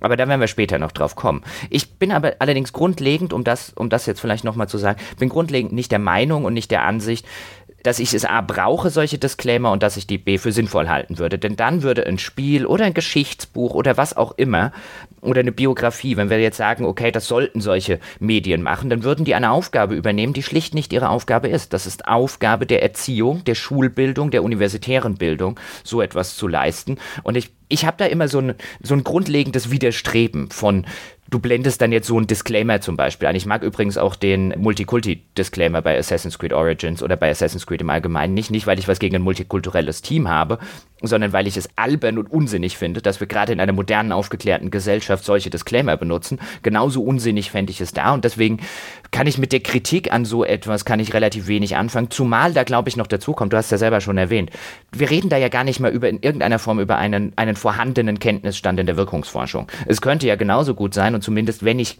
Kinder und Jugendliche in meinem Umfeld beobachte, habe ich den Eindruck, die können mit solchen, die wissen viel genauer, wie fiktiv diese virtuellen Welten sind, als die 40-jährigen Pädagogen, die darüber rätseln. Ich habe nicht den Eindruck, dass die, dass die, dass du, was du vorher gesagt hast. Also das hätte ich, bevor wir über solche Disclaimer reden, finde ich, und über die, die Notwendigkeit von solchen Disclaimern, dann sollte mir wirklich zumindest aus der Wirkungsforschung irgendwann mal jemand gesagt haben, pass auf, das ist so, die Kinder und Jugendlichen nehmen das als realer wahr. Denn mein Eindruck ist ein völlig unterschiedlicher. Ja, das ist natürlich, ähm, da kann ich natürlich schlecht was gegen sagen, weil da hast du völlig recht. Und das ist auch was, was sich hoffentlich bald ändert, dass es eben keine Wirkungsforschung in dem Bereich gibt. Ich habe in meiner Filterbubble so ein paar Leute, die daran forschen und die daran arbeiten arbeiten, also äh, Historiker und Archäologen, aber das ist noch weit davon entfernt, wirklich Nachweise zu liefern, verzerren zum Beispiel jetzt Videospiele wirklich spürbar unser Geschichtsbild. Da kann man eben nur auf Basis der eigenen Erfahrung argumentieren, so, und da bleibt mir leider auch nicht mehr übrig. Aber also ich sehe auch völlig deinen Punkt und ich verstehe auch, wie du da drauf guckst. Und ich habe dann diese Frage tatsächlich auch, um das vielleicht mal zu ergänzen, die Frage dann auch mal der Professor Dr. Schwarz gestellt. Also sollte der Spieljournalismus hier irgendwo eine Rolle spielen oder sollte eine Art Disclaimer vor diese Spiele gestellt werden? Also inwiefern sollte man das im Vorfeld der Berichterstattung zum Beispiel deutlich machen, dass dort, dass das, was dort gespielt wird, eben nur eine Rekonstruktion von vielen ist und dass eben nicht der, die Zeitreise in die Vergangenheit ist, sondern eben nur eine Reise in, einen, in ein Land, das eine Art von Interpretation liefert. Und da hat sie eine Antwort gegeben, die mich tatsächlich ehrlich gesagt überrascht hat und die dir dann eher in die Karten spielt. Und zwar hat sie Folgendes gesagt. Zunächst mal muss man das, was da passiert, finde ich, besonders anerkennen. Das ist ein Unterhaltungsmedium und das verkauft sich wunderbar ohne irgendein virtuelles Museum, ne, was noch zusätzlich produziert wird. Dass also der Hersteller das macht, zeugt von einem unglaublich spannenden Interesse Geschichte differenziert oder intensiver darzustellen. Also auch den Spielenden, während sie sich eigentlich in der Freizeit mit einem Unterhaltungsmedium beschäftigen, zu vermitteln. Und es gibt ja auch von Yves Guillemot von Ubisoft diese Vorstellung, ich habe da immer wieder gefragt, wo kommt denn eigentlich das her, dieses Anliegen, Enrich Players Lives? Also da wirklich so ein kleiner missionarischer Eifer. Ne? Es soll nicht nur Unterhaltung geboten werden, sondern ein Plus, ein Mehrwert. Und das passiert da schon. Das ist einzigartig. Das macht ja bisher niemand sonst in der ganzen Unterhaltungsindustrie, was die digitalen Spiele angeht. Von daher ist das Erste, was da jetzt geleistet wird, eigentlich potenziell Menschen, die kein Interesse an Geschichte haben, neugierig zu machen. Neugierig auf die Epoche, auf Geschichte, auf Fragen, vielleicht sogar aufs Nachlesen, Nachbohren sich vielleicht eine Doku anschauen, die man sonst nie ansehen würde, um einfach mehr erfahren zu wollen. Das finde ich erstmal toll, bemerkenswert und anerkennenswert. Deshalb sollte jetzt auch kein Spielejournalismus wesentlich auf der Frage herumreiten, stimmt das denn alles, was da berichtet wird? Das hätte man schon bei der frühen Erforschung des Mediums als K.O.-Kriterium nehmen können. So, und da stimme ich auch der Frau Schwarz tatsächlich auch erstmal zu. Also dieser, diese, dass man das erstmal anerkennt, das finde ich auch toll und wichtig. Aber ich gebe auch völlig zu, dass das vielleicht einfach eine, ja, wie sagt man, ein Handicap meiner, meine, meines Studiums ist, dass ich da eben so sehr, sehr kritisch bin und eben, also das ist eben auch nicht so, glaube ich, dann der normale Blick so darauf. Das gebe ich auch gerne zu. Wenn man dann hört Museum, dass ich direkt dann daran denke, oi, oi, oi, oi, was ist denn da mit dem Kontext und so. Also gebe ich sehr gerne zu, deswegen bin ich froh, dass du jetzt hier auch bist und ich hier keinen Monolog halte, um das ein bisschen zu erden. Also das ist natürlich nochmal eine spezielle Perspektive, die natürlich aber auch von vielen Leuten aus dem Fach geteilt wird. Natürlich, ich finde das ja auch total spannend und interessant, dass wir uns eben über so sowas austauschen. Und ich kenne das ja auch durchaus selber von Dingen, mit denen man sich länger beschäftigt hat und wo ein bisschen das Herzblut dran hängt, dass man da sehr, sehr an während den Anfängen irgendwie immer mal wieder denkt und oh, oh, oh, oh, oh, slippery slope und da könnte dies passieren und da könnte jenes passieren. Aber ich finde halt wirklich, dass man da nicht zu alarmistisch an die, an die Sache rangehen sollte, sondern sich ganz nüchtern, man ist ja Wissenschaftler, sich ganz nüchtern hinsetzen sollte und sollte sagen, okay, diese Befürchtung existiert, jetzt gucken wir doch erstmal nach, ob sie tatsächlich stimmt und bei sowas kann ja zumindest die Wirkungsforschung ein bisschen helfen. Und an dieser Stelle übrigens Angela Schwarz, gute Frau. Ja. ja hat mir zugestimmt. ja. Nein. Kommen wir aber, weil es klang jetzt schon ein bisschen immer mal wieder an, weil auch jetzt gerade die Frau Schwarz erwähnt hat, dass sie das so anerkennenswert findet und dass da so ein kleiner missionarischer Eifer von Seiten von Ubisoft vielleicht eine Rolle spielt. Vielleicht an der Stelle noch ganz kurz, was die Frau Schwarz gesagt hat. Die wird natürlich auch nicht so extrem in dem Medium drinstecken, wie wir beide das jetzt tun. Es gibt durchaus natürlich noch andere Spiele, die sich so mit einer Geschichtsdarstellung auseinandersetzen, so ähnlich wie das Assassin's Creed tut, aber halt nicht so in der Öffentlichkeit stehen. Es gibt zum Beispiel dieses ganz interessante Attentatsspiel aus Tschechien, das auch eher so ein Geschichts- und Zeitzeugen Spiel über das Heydrich-Attentat in Prag zu Zeiten des Zweiten Weltkriegs ist, um jetzt mal ein Beispiel zu nennen. Also da gibt es noch andere. Aber weil sie es auch anspricht, eben mit diesem missionarischen Eifer von Ubisoft, diesem kleinen, und man muss das anerkennen. Und einerseits sage ich ja, andererseits sagt aber der kleine, zynische Spielejournalist in mir, ja, der kleine Pessimist, der sagt, mm, mm, mm, mm, mm, steckt da nicht noch mehr dahinter? Der fragt, ist das nicht auch einfach ein großer Marketing-Gag, um es jetzt mal ganz überspitzt zu formulieren von Ubisoft? Denn was hat man gesehen, als sie das bekannt gegeben haben und als der erschienen ist, ist Assassin's Creed Origins plötzlich überall in Medien präsent und zwar in der kompletten westlichen Welt, zumindest da, wo ich es halt nachvollziehen kann. In russischen, ich kann halt nicht gut genug Russisch, um jetzt äh, darüber zu urteilen, ob das dort auch stattfand. Aber in der ganzen westlichen Welt ist der plötzlich in allen Medien präsent, dieser Modus. In allen diesen Medien, in denen Assassin's Creed Origins ansonsten keine oder nur eine kleine Rolle spielen würde. Also in den USA, da berichtet CNN darüber, da berichten teilweise die Times, die Washington Post drüber, in Deutschland ebenfalls, auch Kulturmedien berichten plötzlich über ein Spiel. Und dann sitzt man so ein bisschen da und denkt sich, ohne das jetzt zu sehr in die Ecke stellen zu wollen. Das haben die alles nur aus Profitgier gemacht. Das würde ich ja auch nicht unterstellen. Aber spielt dann nicht auch wirklich eine Rolle, dass man gesagt hat, okay, wir haben hier diese ganze Spielwelt und alles ohnehin schon. Wir lassen da jetzt ein paar Leute, ein paar Audiotouren einsprechen. Wir haben ja diese ganze historische Recherche und so weiter, haben wir ja sowieso eh schon gemacht. Das ist also alles vorhanden. Wir stecken relativ wenig Geld rein, können dann den Modus sogar nochmal separat für 20 Euro verkaufen und haben einen Marketing-Effekt, den wir mit unserem Spiel sonst in einer völlig anderen Zielgruppe niemals nie, niemals hätten. Ja, und deswegen genau diese Frage. Ich bin ja auch Spieljournalist quasi und äh, was, warum sage ich denn quasi? bin ich. Und deswegen hat mich das natürlich auch sehr interessiert. Und da habe ich mich natürlich unglaublich gefreut. Das war eine der interessantesten Interviews, die ich führen durfte, dass ich direkt mit der deutschen Ubisoft PR sprechen durfte, weil das ist tatsächlich was, was zumindest in meinem Berufsleben immer nur sehr schwer zu erreichen war. Also wirklich direkt die Leute über so ein Metathema zu sprechen. Also nicht zu fragen, ey, was sind denn die neuen Features in XY, sondern dass man sagt, wie seid ihr denn zufrieden zum Beispiel Beispiel mit dem Feedback. Wie seid ihr denn, wie seid ihr vorangegangen, diesen Modus zu bewerben? Und da haben sich mir im Gespräch gestellt, also das ist schon übertrieben, es war ein sehr angenehmes Gespräch, Mike Güteführen und äh, Veronika Stricker, die arbeiten da beide bei Ubisoft. Und die habe ich eben gefragt, so, wie wart ihr denn eigentlich mit dem Feedback zufrieden, dass ihr so auf die Discovery, auf diesen Discovery-Modus bekommen habt? Und dazu sagen beide Folgendes. Also wir sind durchaus sehr, sehr positiv überrascht oder auch erfreut, wie die Medienvertreter da den Modus aufgenommen haben. Für alle war das jetzt durchaus ein sehr positiver Schritt der Marke, diesen Modus in, ja, einzubauen und sehen da echt einen, einen, tollen Move von uns und auch, dass Ubisoft eben generell so ein Investment tätigt, so einen Modus zu etablieren in der Marke. Und uns hat es natürlich sehr erfreut, dass der Modus, der kam ja nicht zum Release des Hauptspiels, sondern tatsächlich jetzt drei Monate, glaube ich, nach Release, mhm. dass sie halt da nochmal darüber berichtet haben, ist halt auch schon eine Herausforderung. Das hat funktioniert. Und von daher auch, was die Leute schreiben und wie die Leute auch kommentieren, also auch die User-Kommentare sind halt sehr erfreulich und das macht dann schon Spaß und motiviert, dass man eben da dieses Engagement gezeigt hat und sich das eben jetzt auszahlt in Form von Aufmerksamkeit und Zufriedenheit. Und Mike ergänzt dann noch, kurz vorm Launch haben wir nochmal ein Event in Berlin gehabt, das war sehr gut besucht. Wir hatten sehr gutes Feedback. Die Resonanz war sehr, sehr stark und sehr, sehr groß. Das ist keine Selbstverständlichkeit. Wir waren ja auch nicht sicher, wie reagieren die Leute auf diesen Modus. Kommen da überhaupt Leute zum Event oder sagen die, komm, hau ab, das brauche ich nicht. Aber es war ein sehr positives und umfangreiches Feedback und das haben wir natürlich schon sehr erfreut zur Kenntnis genommen. So, Jochen, was hältst du von diesem, von diesem O-Ton?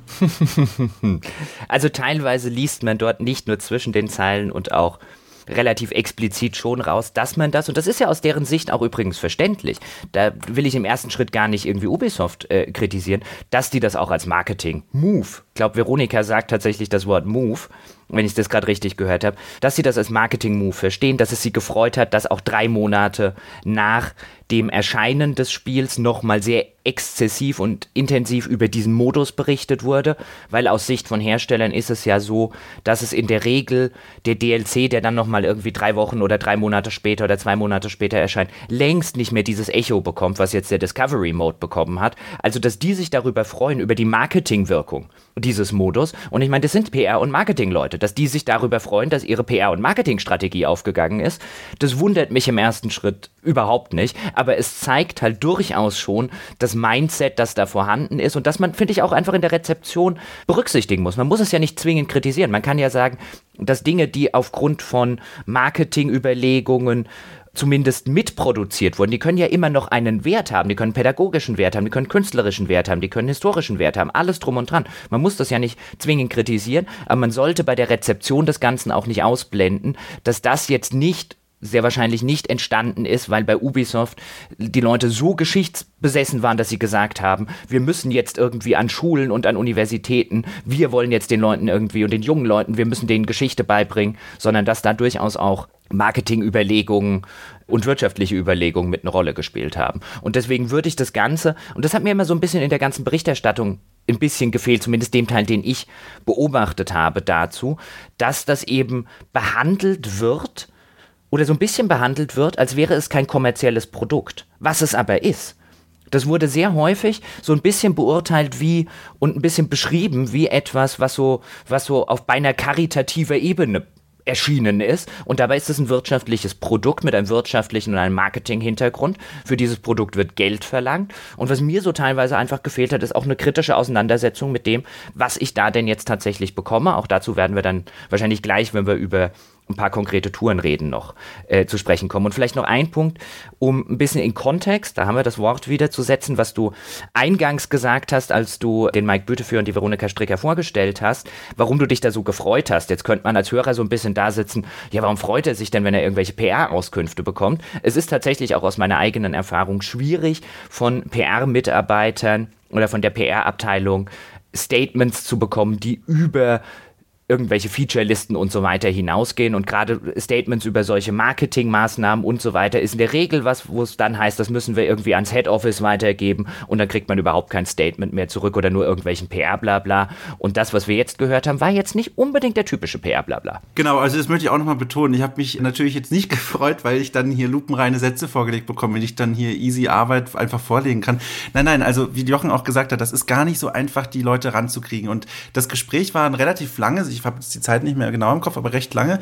Und es war, also dazwischen war natürlich immer, da merkt man natürlich immer, man spricht gerade mit PR-Menschen und da kommen immer wieder Sätze, wo man sich denkt, ah, die habe ich doch auch in der Pressemitteilung mal gelesen. Aber diese Sätze, die wir jetzt gehört haben, zum Beispiel nicht. Das finde ich ist ein, ein interessanter Einblick in diese Perspektive des Marketings auf die Verbreitung. Und du sagst da auch ganz richtig, diese Perspektive hat in vielen Berichterstattungen erstmal so oft gefehlt. Also ich habe immer wieder Texte gelesen, wo ich dachte, dass das, das hört sich an wie, als hätte Ubisoft da so den heiligen Kral entdeckt und würde den jetzt allen, allen Spielern weltweit entgegenreichen und, und man hört Engelschöre im Hintergrund. Also es war wirklich wie so eine Segnung des Spiels, so fast schon hat sich das angefühlt.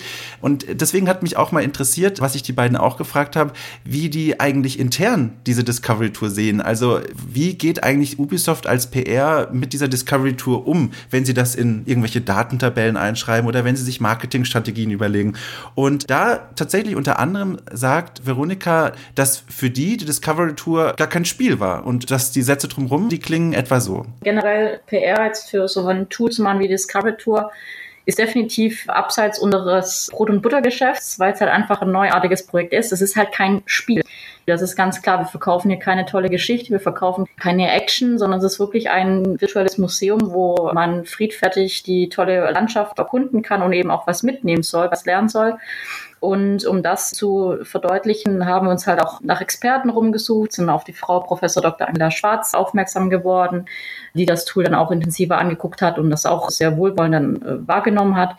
Und wir sind auch mit Institutionen jetzt in Kontakt, um zu gucken, wie man das weiterführend nutzen kann. Also diese ganze Arbeit ist jetzt weniger nur klassisch PR und Aufmerksamkeit zu generieren, sondern wirklich auch zu schauen, was man weiterfolgend mitmachen kann. Das ist auf jeden Fall sehr, sehr spannend und auch ein langfristigeres Projekt für uns. Und in diesem O-Ton, finde ich, kommt ein ganz neuer, spannender Aspekt dazu, den ich jetzt so gar nicht erwartet hätte, ehrlich gesagt, dass die PR sagt, dass es ein Projekt ist, das sie noch länger verfolgen wollen. Und für mich hat diese, diese Aussage besonderes Wahrheitspotenzial, sage ich mal. Also ich trau, ich glaube dieser Phrase eher als einer anderen PR-Phrase, weil es bisher noch gar nicht so kommuniziert wurde. Also es bis, wurde bisher gar nicht so kommuniziert, dass Ubisoft nach Veröffentlichung dieses Modus jetzt wirklich sich offenbar, und es kam auch im Gespräch raus, sich mit Institutionen in Kontakt gesetzt hat, wie zum Beispiel Unis, wie zum Beispiel Schulen, und da geguckt wird und versucht wird, Lehrer zu erreichen, wie jetzt eigentlich dieser Modus wirklich ankommt. So. Also klar, aus dieser Recherche kann man dann wieder wieder einen Trailer zusammenbasteln, der toll zeigt, ey, unser Modus ist mittlerweile wirklich im Klassenzimmer gelandet.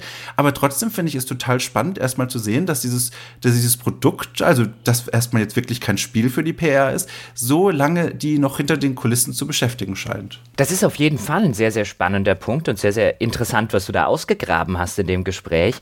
Wundert mich allerdings natürlich jetzt auch wieder nicht. Da ist wieder der kleine Zyniker, der sich gerade eine dicke Zigarre angezündet hat und sich äh, zufrieden zurücklehnt, weil Natürlich will Ubisoft mit solchen Spielen ins Klassenzimmer. Jeder Spielehersteller wird damit ins Klassenzimmer wollen, weil das heißt ja im Klassenzimmer dann auch zum Beispiel nicht oder auch an der Universität. Das heißt ja nicht, das ist die alte Ägypten Discovery Tour, sondern das ist die Assassin's Creed Origins Discovery Tour. Natürlich will man sein Produkt, man platziert ja neben der Discovery Tour, platziert man ja auch das eigentliche Produkt, den eigentlichen Produkttitel, man platziert die Marke, man platziert die Franchise. Und dass die das aus markenrechtlicher Sicht oder markenrechtlicher ist jetzt das falsche Wort, dass die das aus Markenpromotionssicht und aus Franchise-Promotionssicht natürlich jetzt weiterverfolgen, angesichts des enormen Echos, das sie damit generiert haben, ist wirklich nur nachvollziehbar.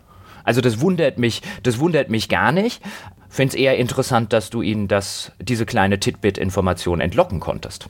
Sehr gute Arbeit, Herr Schott. Dankeschön. Ja, und da kann ich direkt die Zange zumachen. Ich versuche es zumindest, weil dann kann ich jetzt auch wieder sagen, wenn du dich vorhin an unsere Diskussion erinnerst, mit der Einbettung von, diesen, von dieser Frage nach der Rekonstruktion von Geschichte im Spielejournalismus, wenn man eben weiß, ah, okay, da steckt eben auch ein Marketinginteresse dran, dann könnte man ja sagen, okay, dann ist es insbesondere wichtig, dass Lehrer, aber eben auch das spielejournalistische Angebot immer ganz genau kennzeichnet, Leute, das ist zwar super geil, aber das findet in einem großen Kontext statt, weil, wie du eben selbst gesagt hast, die Perspektive ist für einen spielejournalistischen Menschen mit Zigarre rauchen klar und deutlich und sichtbar, aber eben nicht für alle und vor allem, wenn so ein Spiel ins Klassenzimmer wird. Aber ich will dieses Fass jetzt gar nicht länger aufmachen, das war auch eher so als Schulterklopfen und direkt wegducken gedacht und nicht als, und nicht als äh, Diskussion Runde zwei, aber, aber ja, ja. Nein.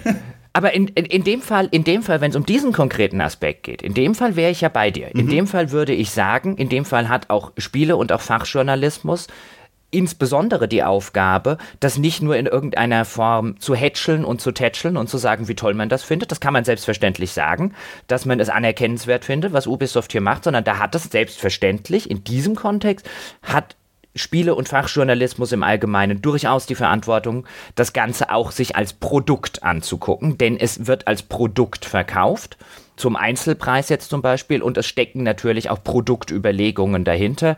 Und das hat mich halt, ich habe es vorher schon erwähnt und da werden wir jetzt auch gleich, glaube ich, dazu kommen, wenn wir über die erste Tour sprechen, lass uns das doch einfach mal machen. Mhm. Das hat mich bei den, bei den Touren, die wir uns jetzt explizit rausgeguckt haben im Vorfeld, da haben wir uns drüber unterhalten, okay, welche Touren wollen wir uns jetzt mal spezifisch in dem Spiel angucken, da hattest du zwei Vorschläge gemacht. Und dann habe ich noch gesagt, ich will die Tour mit dem Rosetta-Stein, über den wir vorher schon gesprochen haben, einfach weil ich das total spannend finde und weil ich jedes Mal, wenn ich in London bin, ins britische Museum eile und mich vor den Rosetta-Steinen und generell in dieser ägyptischen Ausstellung rumtreibe, weil ich das total, weil ich das privat total interessiert.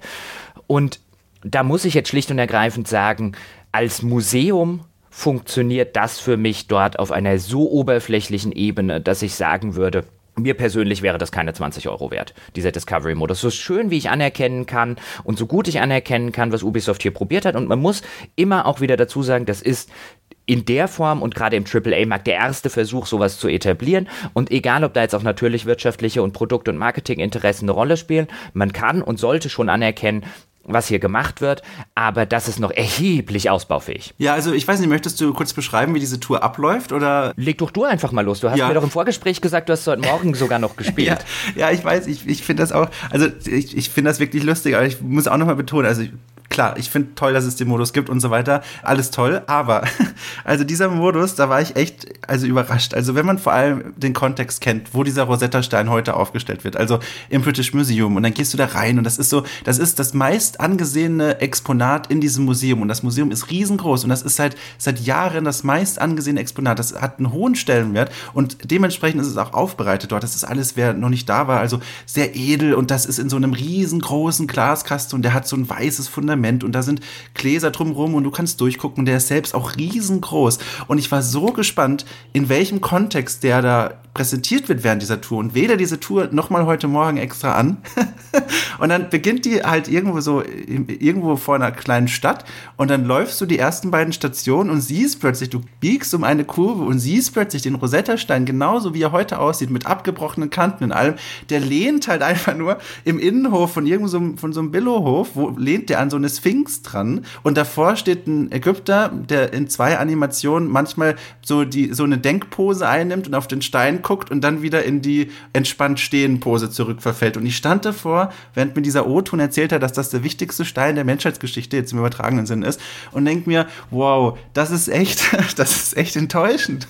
Bei der ganzen Tour, die heißt übrigens, wer die nachspielen möchte und noch nicht gespielt hat und mal nachgucken möchte, die heißt Jean-François Champellion, weil so der gute Mensch hieß, ich nehme an, er war Franzose, der den Stein sozusagen übersetzt hat, beziehungsweise die Hieroglyphen auf dem Stein zum ersten Mal übersetzt hat. Und die Tour dreht sich auch so ein bisschen um ihn, ohne dir jetzt irgendwie einen Hintergrund zu geben, wer das war und was er für einen Background hatte und so weiter. Deswegen, wie ich es eingangs schon sagte, das bleibt alles relativ oberflächlich. Und dann erzählt es, diese ganze Tour, sie dauert laut Angaben, ich habe es ja vorher erwähnt, wenn man so eine Tour startet, dann kriegt man angezeigt, wie viele Stationen hat sie. In dem Fall hat sie acht Stationen und sie dauert etwa fünf Minuten. Und sie präsentiert halt wirklich das Wissen, das ich bei Wikipedia im ersten Abschnitt lese.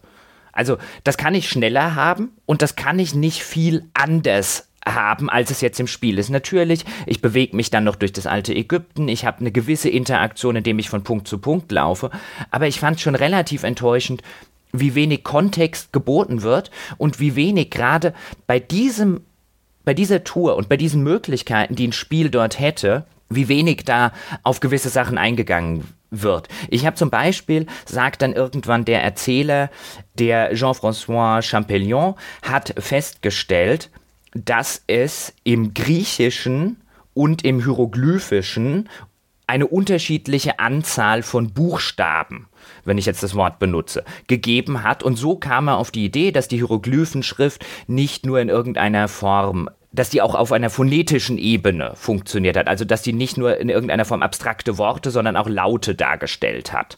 Und das war bei der Entschlüsselung relativ wichtig. Und dann sitze ich so ein bisschen davor und denke mir, also als allererstes, du könntest doch hier jetzt mal aufzeigen, du könntest mir das doch plastisch auf dem Bildschirm deutlich machen. Nimm doch mal so ein Hieroglyphenwort und nimm mal so ein griechisches Wort.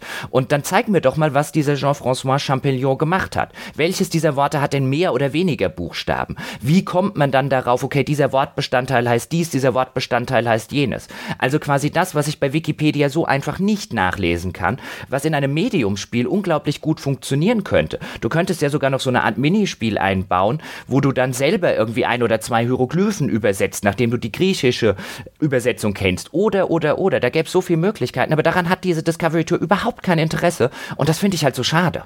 Ich habe da nichts Neues gelernt. Ja, genau. Also man steht dann wirklich, während er das erzählt, was du gerade gesagt hast, was unheimlich spannend ist. Es ist ja wirklich Detektivarbeit, was da geleistet wurde. Stehst du halt so in so einer Säulenhalle und überall sind halt Hieroglyphen an der Wand, aber du kannst damit nichts anfangen, weil das sind irgendwelche für dich in dem Moment x-beliebige Hieroglyphen und du stehst so davor und hörst du der Stimme zu und ich fühlte mich da so ein bisschen wie wenn du, ist mir halt auch wirklich schon passiert, wenn du halt im Museum bist und einen Audioguide gekauft hast und den falschen Eingang genommen hast und jetzt plötzlich bei der 31 stehst, aber der Audioguide fängt bei der 1 an und du stehst vor dem Exponat und fragst dich halt, okay, jetzt kommt doch bestimmt gleich der Einstieg, der mir dann sagt, was ich jetzt mit dem machen muss, das vor mir steht so. Und das war halt so, ich stand so mit meinem Avatar so awkward im alten Ägypten herum, während mir diese spannende Detektivarbeit erzählt wurde und wusste gar nicht, was ich eigentlich machen soll. Und deswegen finde ich, das ist so ein schönes Beispiel, weil das zeigt eben im Worst Case so die großen Schwächen von dem Modus. Dieser Modus hat als Werkzeug zur Wissensvermittlung und zur Inszenierung eigentlich nur die tolle Spielwelt,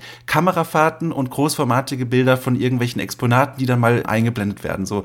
Und diese Werkzeuge reichen in dem Fall eben absolut nicht, um klarzumachen, wie die Übersetzung von Hieroglyphen stattfindet, weil du läufst dann durch die wunderschöne Welt und darfst halt dich ab und zu auch mal so einen Interaktionskreisel reinstellen, wo dann deine Spielfigur anfängt, original den Boden zu putzen. So, das ist so eine der möglichen Interaktionen in dieser Tour. Und da wird noch ein Kind zur Seite geschoben, das vorher den Boden geputzt hat. Und mehr ist dann nicht. Und das fand ich schon, also das hat für mich ganz deutlich gemacht, so wo die Grenzen dieses Modus sind. Ja, absolut.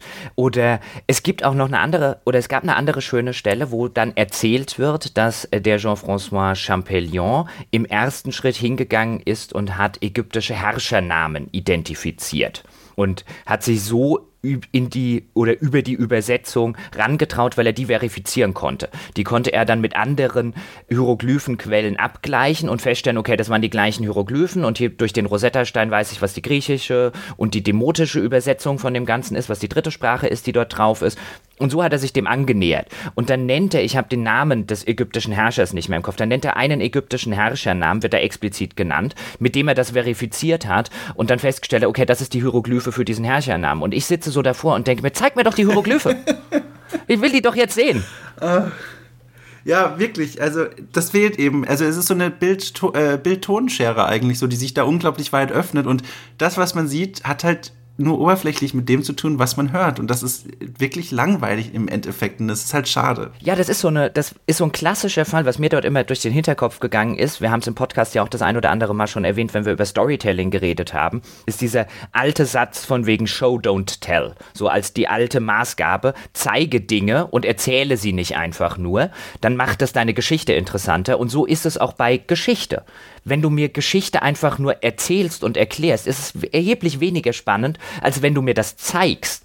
Ich würde ja an der Stelle noch nicht mal erwarten, dass ich großartig Dinge nachspielen kann, weil dann hätten sie wahrscheinlich, dann hätten sie ein eigenständiges Spiel sehr wahrscheinlich draus machen müssen. Da wäre erheblich mehr Entwicklungsaufwand reingeflossen. Aber zumindest mir mal die einzelne Hieroglyphe zu zeigen und mir zumindest mal zu zeigen, wie einzelne Worte übersetzt wurden und so weiter und so fort, das würde ich von einem 20 Euro teuren Produkt schon erwarten und das finde ich, kann man auch durch durchaus legitimerweise kritisieren. Ja, vielleicht ist das eine gute Gelegenheit, zu einer Tour zu springen, wenn du, wenn du auch einverstanden bist, die das tatsächlich ganz gut macht, wie ich zumindest finde. Mhm. Und zwar die Tour, die sich um die Stadt Memphis dreht. Also die Tour heißt, glaube ich, sogar Memphis. Und da geht es darum, ist auch eine recht kurze Tour, acht Minuten, glaube ich. Und die soll dir so ein bisschen die Stadtgeschichte nahebringen. Also eine riesengroße Stadt ist das, selbst in der Spielwelt, eine riesengroße ehemalige und da auch aktuelle Hauptstadt. Unglaublich groß, ein Höhepunkt in deinem Spielabenteuer im Hauptspiel. Spiel, was dort alles passiert. Und dann ist natürlich auch sinnvoll, damals zu erklären, was es hat, hat es mit der Vorgeschichte dieser Stadt zu tun. Und der Modus läuft dann auch wieder erstmal so ab, wie man es erwarten sollte. Du läufst dann eine Reihe von Stationen ab und immer mal wieder wird dir erzählt, ja, die Stadt wurde von dem und dem gegründet, das sind so die einzelnen Stadtviertel. Aber in dem Fall funktioniert zumindest für mich die beschränkten Mittel der Inszenierung und der Werkzeuge, die diesem Modus zur Verfügung stehen, wirklich gut. Also man muss sich das so vorstellen, man wählt eine Station an und dann wird erzählt, es gibt in Memphis das Königsviertel und so ein bisschen die Slums. Und dann, während das gesagt wird, man kann das auch unterbrechen, aber in dem Fall ist es jetzt nicht ratsam, schwenkt die Kamera so nach oben in so eine Art Vogelperspektive fast und zeigt die Stadt von weit oben und so in so einer von einer Perspektive, wo du auf einen Blick siehst und fokussiert wird, ah okay, das ist jetzt dieses Stadtviertel in diesem riesigen Durcheinander an Gebäuden und Fassaden, Darum geht es gerade. Dieser Stadtteil, der ist gerade wichtig. Und wenn dann gesagt wird, und da sind die Slums und da wurde eine Brücke gebaut, die, die beide Teile verbindet, dann schwingt die Kamera zu diesen Slums und zu der Brücke und zeigt eben das auch. Und in dem Fall finde ich das sehr schön, weil du hast zwar die Stadt vor dir, aber ohne diese Führung, ohne diese Anleitung, wohin du gucken sollst, kannst du davon gar nicht viel gewinnen. So. Und deswegen in dem Fall finde ich das total gelungen, dass mir dann quasi der Blick so ein bisschen geleitet wird. Klar, man könnte natürlich jetzt sagen, jetzt wäre es natürlich schön, wenn irgendwie die Stadt sich in in Luft auflösen würde und man würde nochmal die alten Teile der Stadt sehen oder irgendwie Querschnitte oder solche Dinge. Aber das wäre, wie wir auch schon gesagt haben, wieder ein ganz neuer Aufwand für die Entwickler und mit dem, was sie da zur Verfügung haben, finde ich in so einem Teil, wenn es um Architektur geht, da funktioniert der Modus am besten. Da würde ich ebenfalls zustimmen, ja, in, wenn es um solche oder wenn es um solche größeren Geschichten geht, wenn du dir halt einfach die Pyramide im Ganzen anguckst, bei so einer Pyramidentour oder eben die Stadt Memphis und es schwingt in so eine Vogelperspektive raus, dann funktioniert es wirklich sehr, sehr schön. Und da werden dann vielleicht auch noch, du hast vorher erwähnt, es werden teilweise Exponate, also real existierende Exponate eingeblendet, wie zum Beispiel so ein Grundriss dieser Stadt, der dann eingeblendet wird. Und dann kann man das auch sehr nett nachverfolgen, dann kann man auch so ein bisschen gucken, wie historisch akkurat, zumindest nach den Quellen, die man halt zur Verfügung hatte, Assassin's Creed Origins dann das dann auch tatsächlich umsetzt. Und dann sieht man den Grundriss und dann sieht man, okay, das haben sie in der Stadt dann auch wirklich, also den real existierenden Grundriss, den irgendwann mal Historiker gemacht haben, der dort abfotografiert wurde. Und das sieht man in der Stadt dann auch tatsächlich wiedergegeben. Und dann kann man auch so ein bisschen gucken, wie viel Mühe sie sich an der Stelle gegeben haben bei der Umsetzung.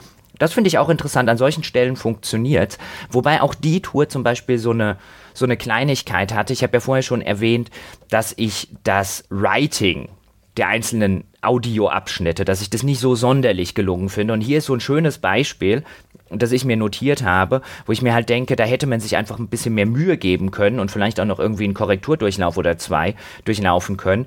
Denn in dieser Stadt Memphis-Tour geht es an einer Station um Ptah, heißt der, glaube ich. Ich weiß nicht, ob ich es richtig ausgesprochen habe. Mhm, ja. Und der wird dort als der Gott der Handwerker bezeichnet. Und zwei Stationen weiter geht es wieder um Ptah und dort wird er als der Gott der Schöpfung bezeichnet. Und dann hinterlässt mich diese Audiotour, ist der jetzt beides? Hat sich der eine davon geirrt? Wer ist jetzt dieser Ptah? Und der Effekt davon war, ich habe bei Wikipedia nachgeguckt. Und das ist eigentlich nicht unbedingt das, was so eine Tour leisten sollte. Ja, das ist eben, das, das stimmt völlig. Also das Writing ist nochmal so eine eigene Geschichte für sich. Also mir fiel auch auf, dass da manchmal komplett unterschiedliche Niveaus von den Inhalten angesteuert werden. Manchmal war es extrem oberflächlich, wo ich eben auch dachte so, okay, das kann ich auch im Wikipedia ersten Absatz durchlesen oder im ersten Semester hören quasi. Und manchmal wurden Fachwörter benutzt, die ich jetzt manchmal dann kannte von meinem Studium, aber wo ich eben dachte, ja, okay, wie ist es denn jetzt, wenn man keine Archäologie studiert hat, äh, könnte man das vielleicht noch mehr erklären oder so? Also da, da waren manche Schwerpunkte unterschiedlich gesetzt und ich glaube, also ich würde behaupten, ich weiß es nicht und ich habe das dummerweise auch jetzt nicht nachgefragt. Ich weiß auf jeden Fall, dass unterschiedliche Historiker natürlich an der Tour gearbeitet haben und die auch ihre Texte geschrieben haben und ich könnte mir vorstellen, dass das ein, ein Nebeneffekt ist dieser Arbeitsaufteilung, dass dort dann manche Schwerpunkte und Niveaus vor allem unterschiedlich gesetzt sind. Was du ansprichst, das konkrete Beispiel mit dem Handwerk und der Schöpfung, das ist dann nochmal ein ganz anderes Problem, was man da eigentlich auch hätte lösen müssen. Und zwar, dass eben diese Gottheiten ganz oft nicht nur mehrere Aufgabenbereiche haben, wie die meisten wahrscheinlich sich denken können, sondern dass sie auch eine ganz lange Begriffsgeschichte hinter sich haben. Also dass zum Beispiel in der ägyptischen Mythologie das Handwerk ganz, ganz eng verwandt ist mit der Schöpfung als Begriff und dass die viel enger zusammenhängen, als man eigentlich denken sollte. Aber das weiß man vielleicht im ersten Moment gar nicht. Und dann denkt man sich, ja, was stimmt denn jetzt? Oder schließen die sich aus? Oder ist das, ist das mhm. synonym mhm. füreinander? Und das fehlt eben. Und das ist tatsächlich ein Problem des Writings, dass es mir auch aufgefallen ist. Eine andere Tour oder die dritte, die wir wir uns rausgepickt haben, die heißt jetzt auf Englisch Artisans of Ancient Egypt. Und ich übersetze die jetzt mal ganz kurz nicht, weil der Begriff Artisans hier sehr, sehr interessant ist und wie das die Tour auch herausstellt. Das ist eine der etwas längeren Touren, also die Touren variieren zwischen so etwa 5 Minuten bis zu hin zu 25 Minuten. Die dauert jetzt etwa 10 Minuten, hat 14 Stationen. Nicht jede davon fand ich interessant, aber die macht dann zum Beispiel was, was ich total spannend finde, weil die ordnet dann auch in einen modernen Kontext ein. Sie sagt nämlich an einer Station, dass es im alten Ägypten keine Artists, sondern Artisans gab. Und die Begriffe sind im Englischen sehr nah beieinander, phonetisch sehr nah beieinander, kommen auch aus der gleichen etymologischen Ecke. Im Deutschen würde man jetzt allerdings von Künstlern und Handwerkern reden, da ist der Unterschied halt größer. Und ich fand sehr interessant den Stellenwert von Kunst, weil auch der Erzähler oder die Erzählerin, ich weiß nicht mehr, ob es die männliche oder die weibliche Stimme war, an der Stelle gesagt hat, Ägypten oder das alte Ägypten zur damaligen Zeit kannte keine Künstler im modernen Sinne. Es kannte Kunst, aber diese Kunst hat eben immer einen sehr konkreten, praktischen Zweck verfolgt. Ob jetzt in religiöser Hinsicht, ob jetzt in Gebrauchsgegenstandshinsicht. Also dieses moderne Konzept von Kunst als etwas, was nur existiert, damit man es schön findet oder damit es einen ästhetischen Wert besitzt oder damit man es anhimmelt. Es gibt ja so einen berühmten Satz von Oscar Wilde, dass alle Kunst nutzlos ist und nur dazu existiert, damit man sie toll findet dieses moderne Konzept von Kunst, dass das damals überhaupt nicht bekannt war, dass man so über Kunst nicht nachgedacht hat und deswegen solche Begriffe wie Artisan und eben nicht Artist verwendet werden müssen in diesem Kontext. Das fand ich super spannend, das war mir so noch nicht klar und darüber habe ich mich auch noch nie so informiert und das war so ein, so ein Moment, wo ich gesagt habe, okay Tour, hier wirst du jetzt gerade interessant, aber dann geht sie an der nächsten Station, erzählt sie dann was völlig anderes und dann töpfert irgendwie jemand rum und dann fand ich es wieder langweilig. Ja genau, das ist eben auch, deswegen habe ich die Tour auch ganz gezielt angewählt, schon gleich am Anfang, als ich die Übersicht mir angeguckt habe, was es für Touren eigentlich gibt, weil dieser Begriff Handwerker und Künstler und der Kunstbegriff, das ist so ein riesengroßes Kapitel in der Archäologie, egal ob du klassische Archäologie im Mittelmeerraum Schwerpunkt studierst oder andere Archäologien, das ist ein riesengroßes Thema und deswegen war ich gespannt, wie viel davon zwangsläufig unterschlagen wird. Und da war ich positiv eben auch überrascht, dass diese Brücke in die Moderne geschlagen wird und das dann mit relativ einfachen Worten erklärt wird.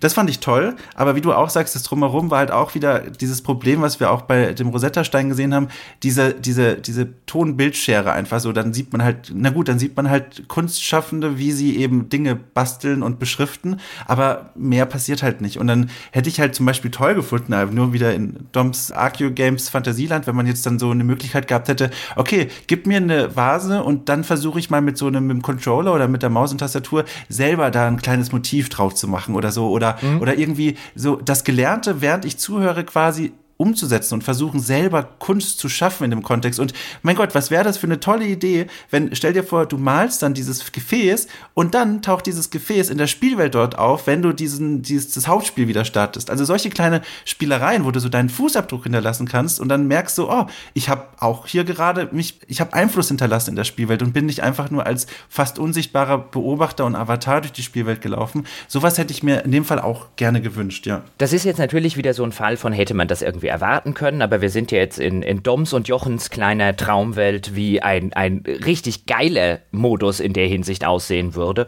Und das habe ich mir auch gedacht. Auch in der Tour geht es dann teilweise darum, wie sie eben die, die Wandbilder zum Beispiel gezeichnet haben, dass da erst irgendwie die, die Umrisse gezeichnet wurden, irgendwie mit Rot und mit Schwarz waren dann irgendwie die Korrekturen, die vorgenommen wurden. Und das wird halt alles anhand eines fertigen Bildes erzählt, auf das du starrst. Und wo ich mir halt auch gedacht habe, also der Idealfall wäre, dass ich jetzt selber irgendwie mit dem Controller, der Maus und Tastatur sowas zeichne.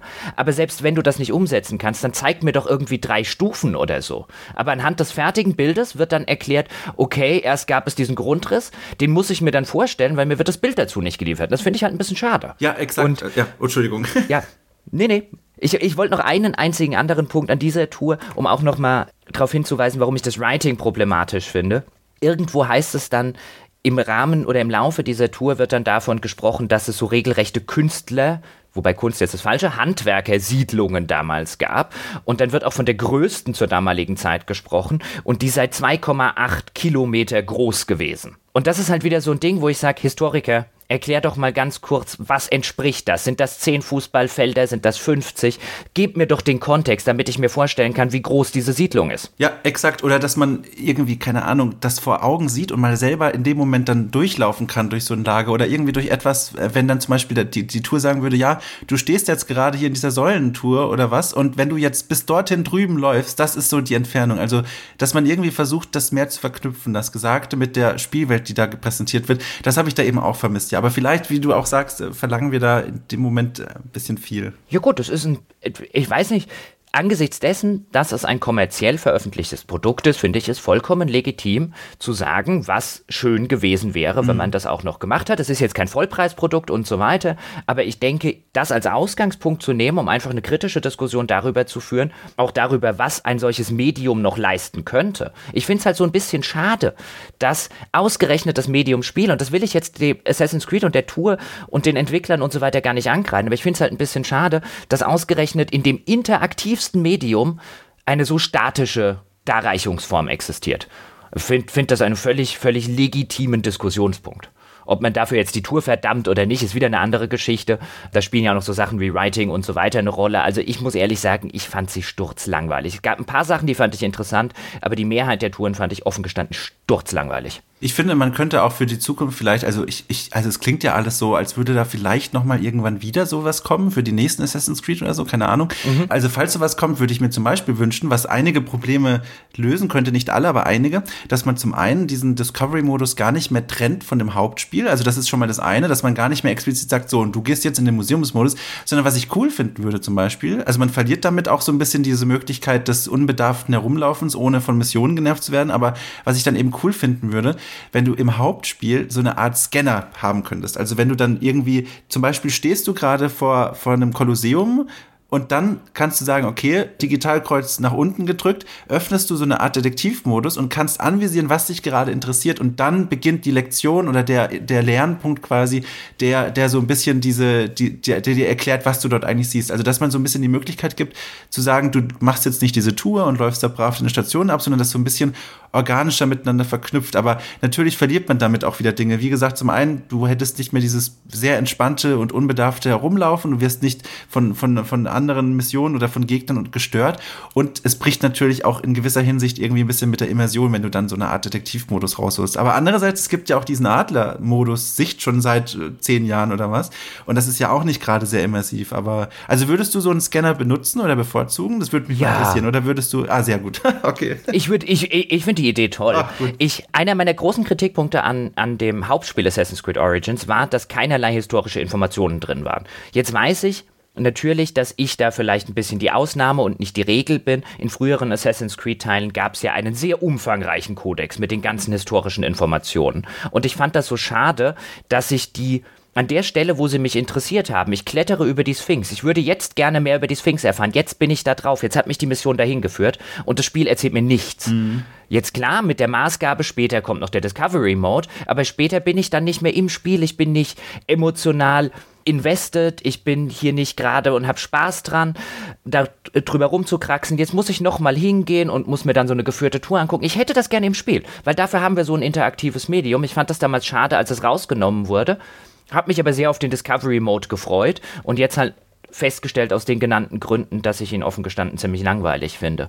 Was ja früher auch noch der Fall war. Mein Assassin's Creed hatte das die ganze Die hatten ja eigentlich einen Discovery Mode schon drin. Nur halt einen sehr viel rudimentäreren. Du bist an irgendein historisches Bauwerk gekommen oder hast irgendeine historische Person getroffen und dann hast du den historischen Background in deinem Kodex gehabt. Übrigens interessanterweise war der erheblich besser geschrieben als die Discovery-Touren hier. Da hattest du natürlich auch immer noch ein paar trockene Kommentare von dem Historiker, also von dem fiktiven Historiker in der Assassin's Creed-Spielwelt, der das manchmal noch in so moderne Kontexte und so weiter eingeordnet hat. Aber da, die, Tour, die Sachen dort habe ich erheblich lieber gelesen, als jetzt gehört bei der Discovery-Tour. Das fand ich relativ bemerkenswert. Ja, das geht mir eben auch so, weil das war so eine schöne Zwischenlösung zwischen Discovery-Tour und diesen, also finde ich, schlimmen Codex-Seiten, wo einfach nur dann gesagt wird, so, ops, Notification, du hast eine neue Codex-Seite freigeschaltet, ungelesen 34 so quasi. Mhm. Und dann müsstest du ins Menü gehen, dann müsstest du ins Untermenü gehen, dann musst du dich zum richtigen Oberthema durchklicken und dann liest du diesen Text. Und also mein Gott, sowas lest nicht mal ich, der das wesentliche Jahre seines Lebens studiert hat und sich dafür interessiert, nicht mal, also ich lese das nicht, ich habe keinen Bock da drauf, weil das so trocken ist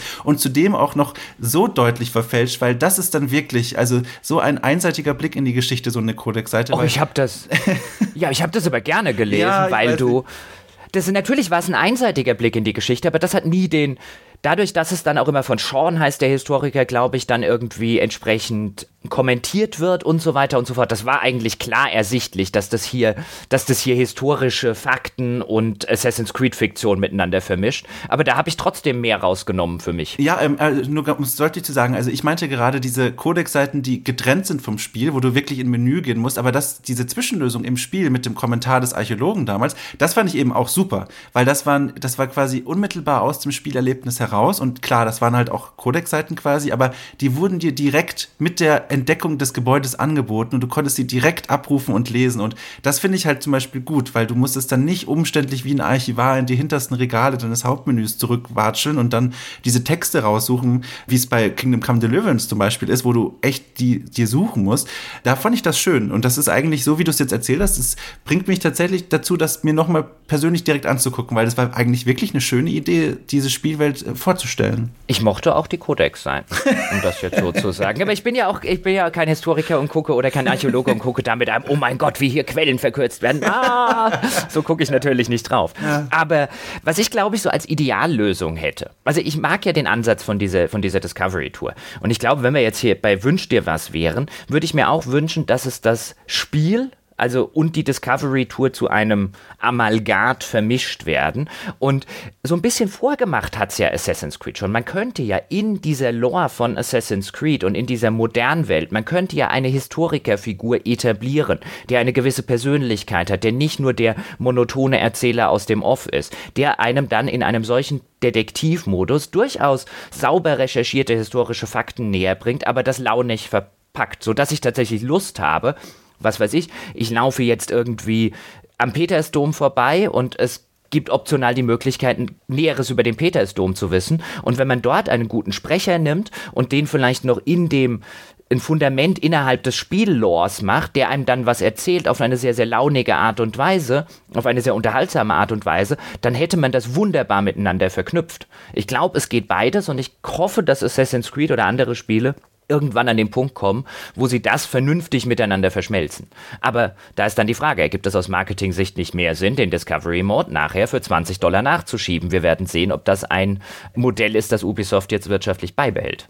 Also ich würde mich, also ich bekomme dieses eine Bild einfach nicht von Augen, so wie bei Word früher, wenn die Klammer kommt und dann steht, du möchtest einen Brief schreiben. Das sind die, das musst du wissen, um einen Brief zu schreiben. Und wenn du dann auch so in der Spielwelt herumstehst und plötzlich kommt da halt so eine, also jetzt vielleicht eine Klammer, aber dann springt da plötzlich ein Archäologe aus dem Gebüsch oder so und sagt so, hey, du findest dieses Gebäude interessant oder so. Das fände ich irgendwie, also ich bin mir nicht mal sicher, ob ich das doof finden würde. Also klar, Immersionsbruch galore, aber irgendwie, also ich, ich finde, irgendwie wäre das charmant so. Das wäre so, das wäre so mehr gelebte Geschichte so. Das würde ich, glaube ich, ganz interessant finden. Ich glaube, das kann man auch gut umsetzen. Ich meine, die Word-Klammer damals hat ja wirklich jeder gehasst. Ja. Ich glaube, das war das in der Geschichte verhassteste Element, das äh, Microsoft jemals eingeführt hat. Ich glaube, es haben noch mehr Leute gehasst als Windows Phone und Co. Aber ich glaube, wenn man es gut macht, das hat einen halt so ein bisschen für dumm verkauft. Ja. Wenn du die Leute nicht für dumm verkaufst, sondern ihnen spannende, gut aufbereitete, unterhaltsame Informationen optional anbietest, dann werden das sicher nicht alle Spieler konsumieren. Aber ich glaube, du hättest durchaus einen, einen erheblichen Anteil von Spielern, die bei den Sachen, die sie wirklich interessieren, sagen, okay, das gucke ich mir jetzt mal an. Das ist ja auch so ein bisschen die Sache bei Museen. Sehr, sehr viele Leute, die ich kenne, die gehen nicht gerne ins Museum. Das ist ihnen zu langweilig. Und zumindest aus meiner Filterbubble-Perspektive würde ich immer wieder denken, ich kann verstehen, woher das kommt, denn ungefähr jeder, mit ganz wenigen Ausnahmen, jeder Schulbesuch in Museen, den ich in meinem Leben gemacht habe, war lediglich dazu geneigt, mich von Museumsbesuchen abzubringen. Das ist so ein bisschen wie wenn du mit einem Achtklässler, was ich auch machen durfte, Bert Brecht liest. Ich weiß nicht, was man damit machen will, außer ihn zum Bücherverbrenner zu erziehen. Das ist halt so ein, ich verstehe, wo das herkommt, aber wenn du dann mit Leuten, ich war zum Beispiel schon in London mit Leuten, die gesagt haben, britisches Museum interessiert mich eigentlich überhaupt nicht. Und dann habe ich sie so am Arm genommen und gesagt, wir gehen da jetzt rein. Ich wette mit dir in zwei Stunden gefällt dir das. Und dann führt man sie so ein bisschen rum und dann erzählt man ihnen so einen Kontext, wie bei dem Rosetta-Stein, weil man es zufällig kennt und so weiter. Und dann stellt man sehr schnell fest, dass Leute, die einem vorher gesagt haben, wir haben da eigentlich gar kein Interesse daran, plötzlich ein sehr großes Interesse entwickeln, wenn sie merken, dass Geschichte und Archäologie und dieser ganze Spaß nicht nur trockener, langweiliger Scheiß ist, sondern wirklich sehr interessant sein kann, wenn man es richtig aufbereitet. Ja, Inszenierung spielt eine riesige Rolle. Das zählt für echte Museen wie auch für die Discovery Tour, weil, um auch doch mal dieses Beispiel zu nennen, ich habe in meinem Archäologiestudium einige leidenschaftliche, brennende Archäologen gesehen, die dann in der Türkei während einer Exkursion Exponate gesehen haben, die für ihre Forschungsarbeit so zentral und so wichtig und so einzigartig sind. Aber das Museum war so schlecht, dass die gähnend vor den Kästen standen und kaum die Augen aufbekommen haben, weil alles, es war schlecht beleuchtet, die Infotafeln waren unvollständig, die Exponate hatten keinen Kontext. Und wenn, wenn, wenn ein Museum es schafft, ein, also jemanden zu langweilen, dessen Karriere und dessen Job und dessen Gehalt und Zukunft davon abhängt, dieses Objekt zu studieren, dann, das ist eigentlich das Signal, dass man denken sollte, okay, diese Inszenierung, die Qualität der Inszenierung darf man nicht unterschätzen und damit kann man viel kaputt machen, aber eben auch viel Gutes erreichen. Ich würde sagen, Dom, das sind fantastische Schlussworte, die du hier gelassen ausgesprochen hast. Mhm. Ich würde sagen, vielen Dank, dass du an diesem Format mitarbeitest. Ja, danke für die Einladung und an der Stelle, wer vielleicht auch zuhört, danke an all die Interviewmenschen, die sich mir bereitwillig im Gespräch gestellt haben und einen bösen Blick an all die Leute, die mir nicht geantwortet haben oder gesagt haben, nein, Podcasts sind nicht interessant für mich. Das ist was? Ja, das ist natürlich so ein bisschen die die die Gap, dann die du überschreiten musst, wenn du einem Institutsprofessor schreibst, hey, da ist dieser Podcast, Pod, für die würde ich gerne das und das machen und dann ähm, ja, das war das waren sehr spannende Antworten, die ich da manchmal bekommen habe. Ja, Herr oder Frau Professor, fühlen Sie sich auch von mir bitte vorwurfsvoll angeguckt, ja? Heute Abend ohne Essen ins Bett. Ja, und ohne Podcast vor allen Dingen. Und natürlich auch an euch dort draußen. Vielen, vielen Dank, dass ihr Bäcker dieses Podcasts seid, sofern ihr das seid. Und auch vielen Dank fürs Zuhören natürlich an alle, die noch nicht Bäcker dieses Podcasts sind. Denn wie alle Prototypen wird auch dieser Prototyp zunächst kostenlos erscheinen, damit man sich ein Bild davon machen kann, ob man das vielleicht unterstützenswert findet. Dann kann man uns unterstützen mit 5 Dollar zum Beispiel bei Patreon, um das komplette Spieleprogramm zu bekommen. Einfach mal auf gamespodcast.de vorbeisurfen oder auf unserer Patreon-Seite patreon.com slash auf ein Bier. An dieser Stelle auch noch mal ganz kurz den Ball weitergespielt an Dom, der ja sein eigenes Patreon-Projekt hat und das hier natürlich auch mal ganz kurz bewerben darf. Sag mal kurz deine Seite. Ach du liebe Zeit, da war ich gar nicht drauf vorbereitet. Genau, also äh, arcugames.net heißt die Homepage und unter demselben Begriff ArcuGames findet man das auch bei Patreon. Und was das alles soll, das ist eben genauso das, was wir vorhin diskutiert haben. So der Sinn der Seite ist so ein bisschen die Brücke zu spannen zwischen hier ist Geschichte in Spielen und auf der anderen Seite, hey, wie ist eigentlich die Geschichte in den Spielen dargestellt und vor allem warum? Damit beschäftige ich mich und vielleicht findet ihr das ja auch spannend. Und wenn ihr das spannend findet, werdet ihr auch etwas mehr auch bei uns hören. Das Format wird jetzt in regelmäßigen Abständen, so denn alles funktioniert, erscheinen. Und wir würden uns natürlich sehr darüber freuen, wenn ihr uns im weltbesten Spieleforum unter forum.gamespodcast.de wissen lasst, wie euch dieses Format gefallen hat. Wollt ihr mehr O-Töne? Wollt ihr weniger O-Töne? Wollt ihr mehr Diskussionen? Was auch immer. Gebt uns Feedback. Feedback ist wichtig. Feedback hören wir immer wieder gerne. Und wir hören uns auch wieder bei einem unserer anderen Formate, ob kostenlos oder Bäcker, oder bei diesem Format im wahrscheinlich nächsten Monat wieder. Bis dahin macht's gut. Tschüss.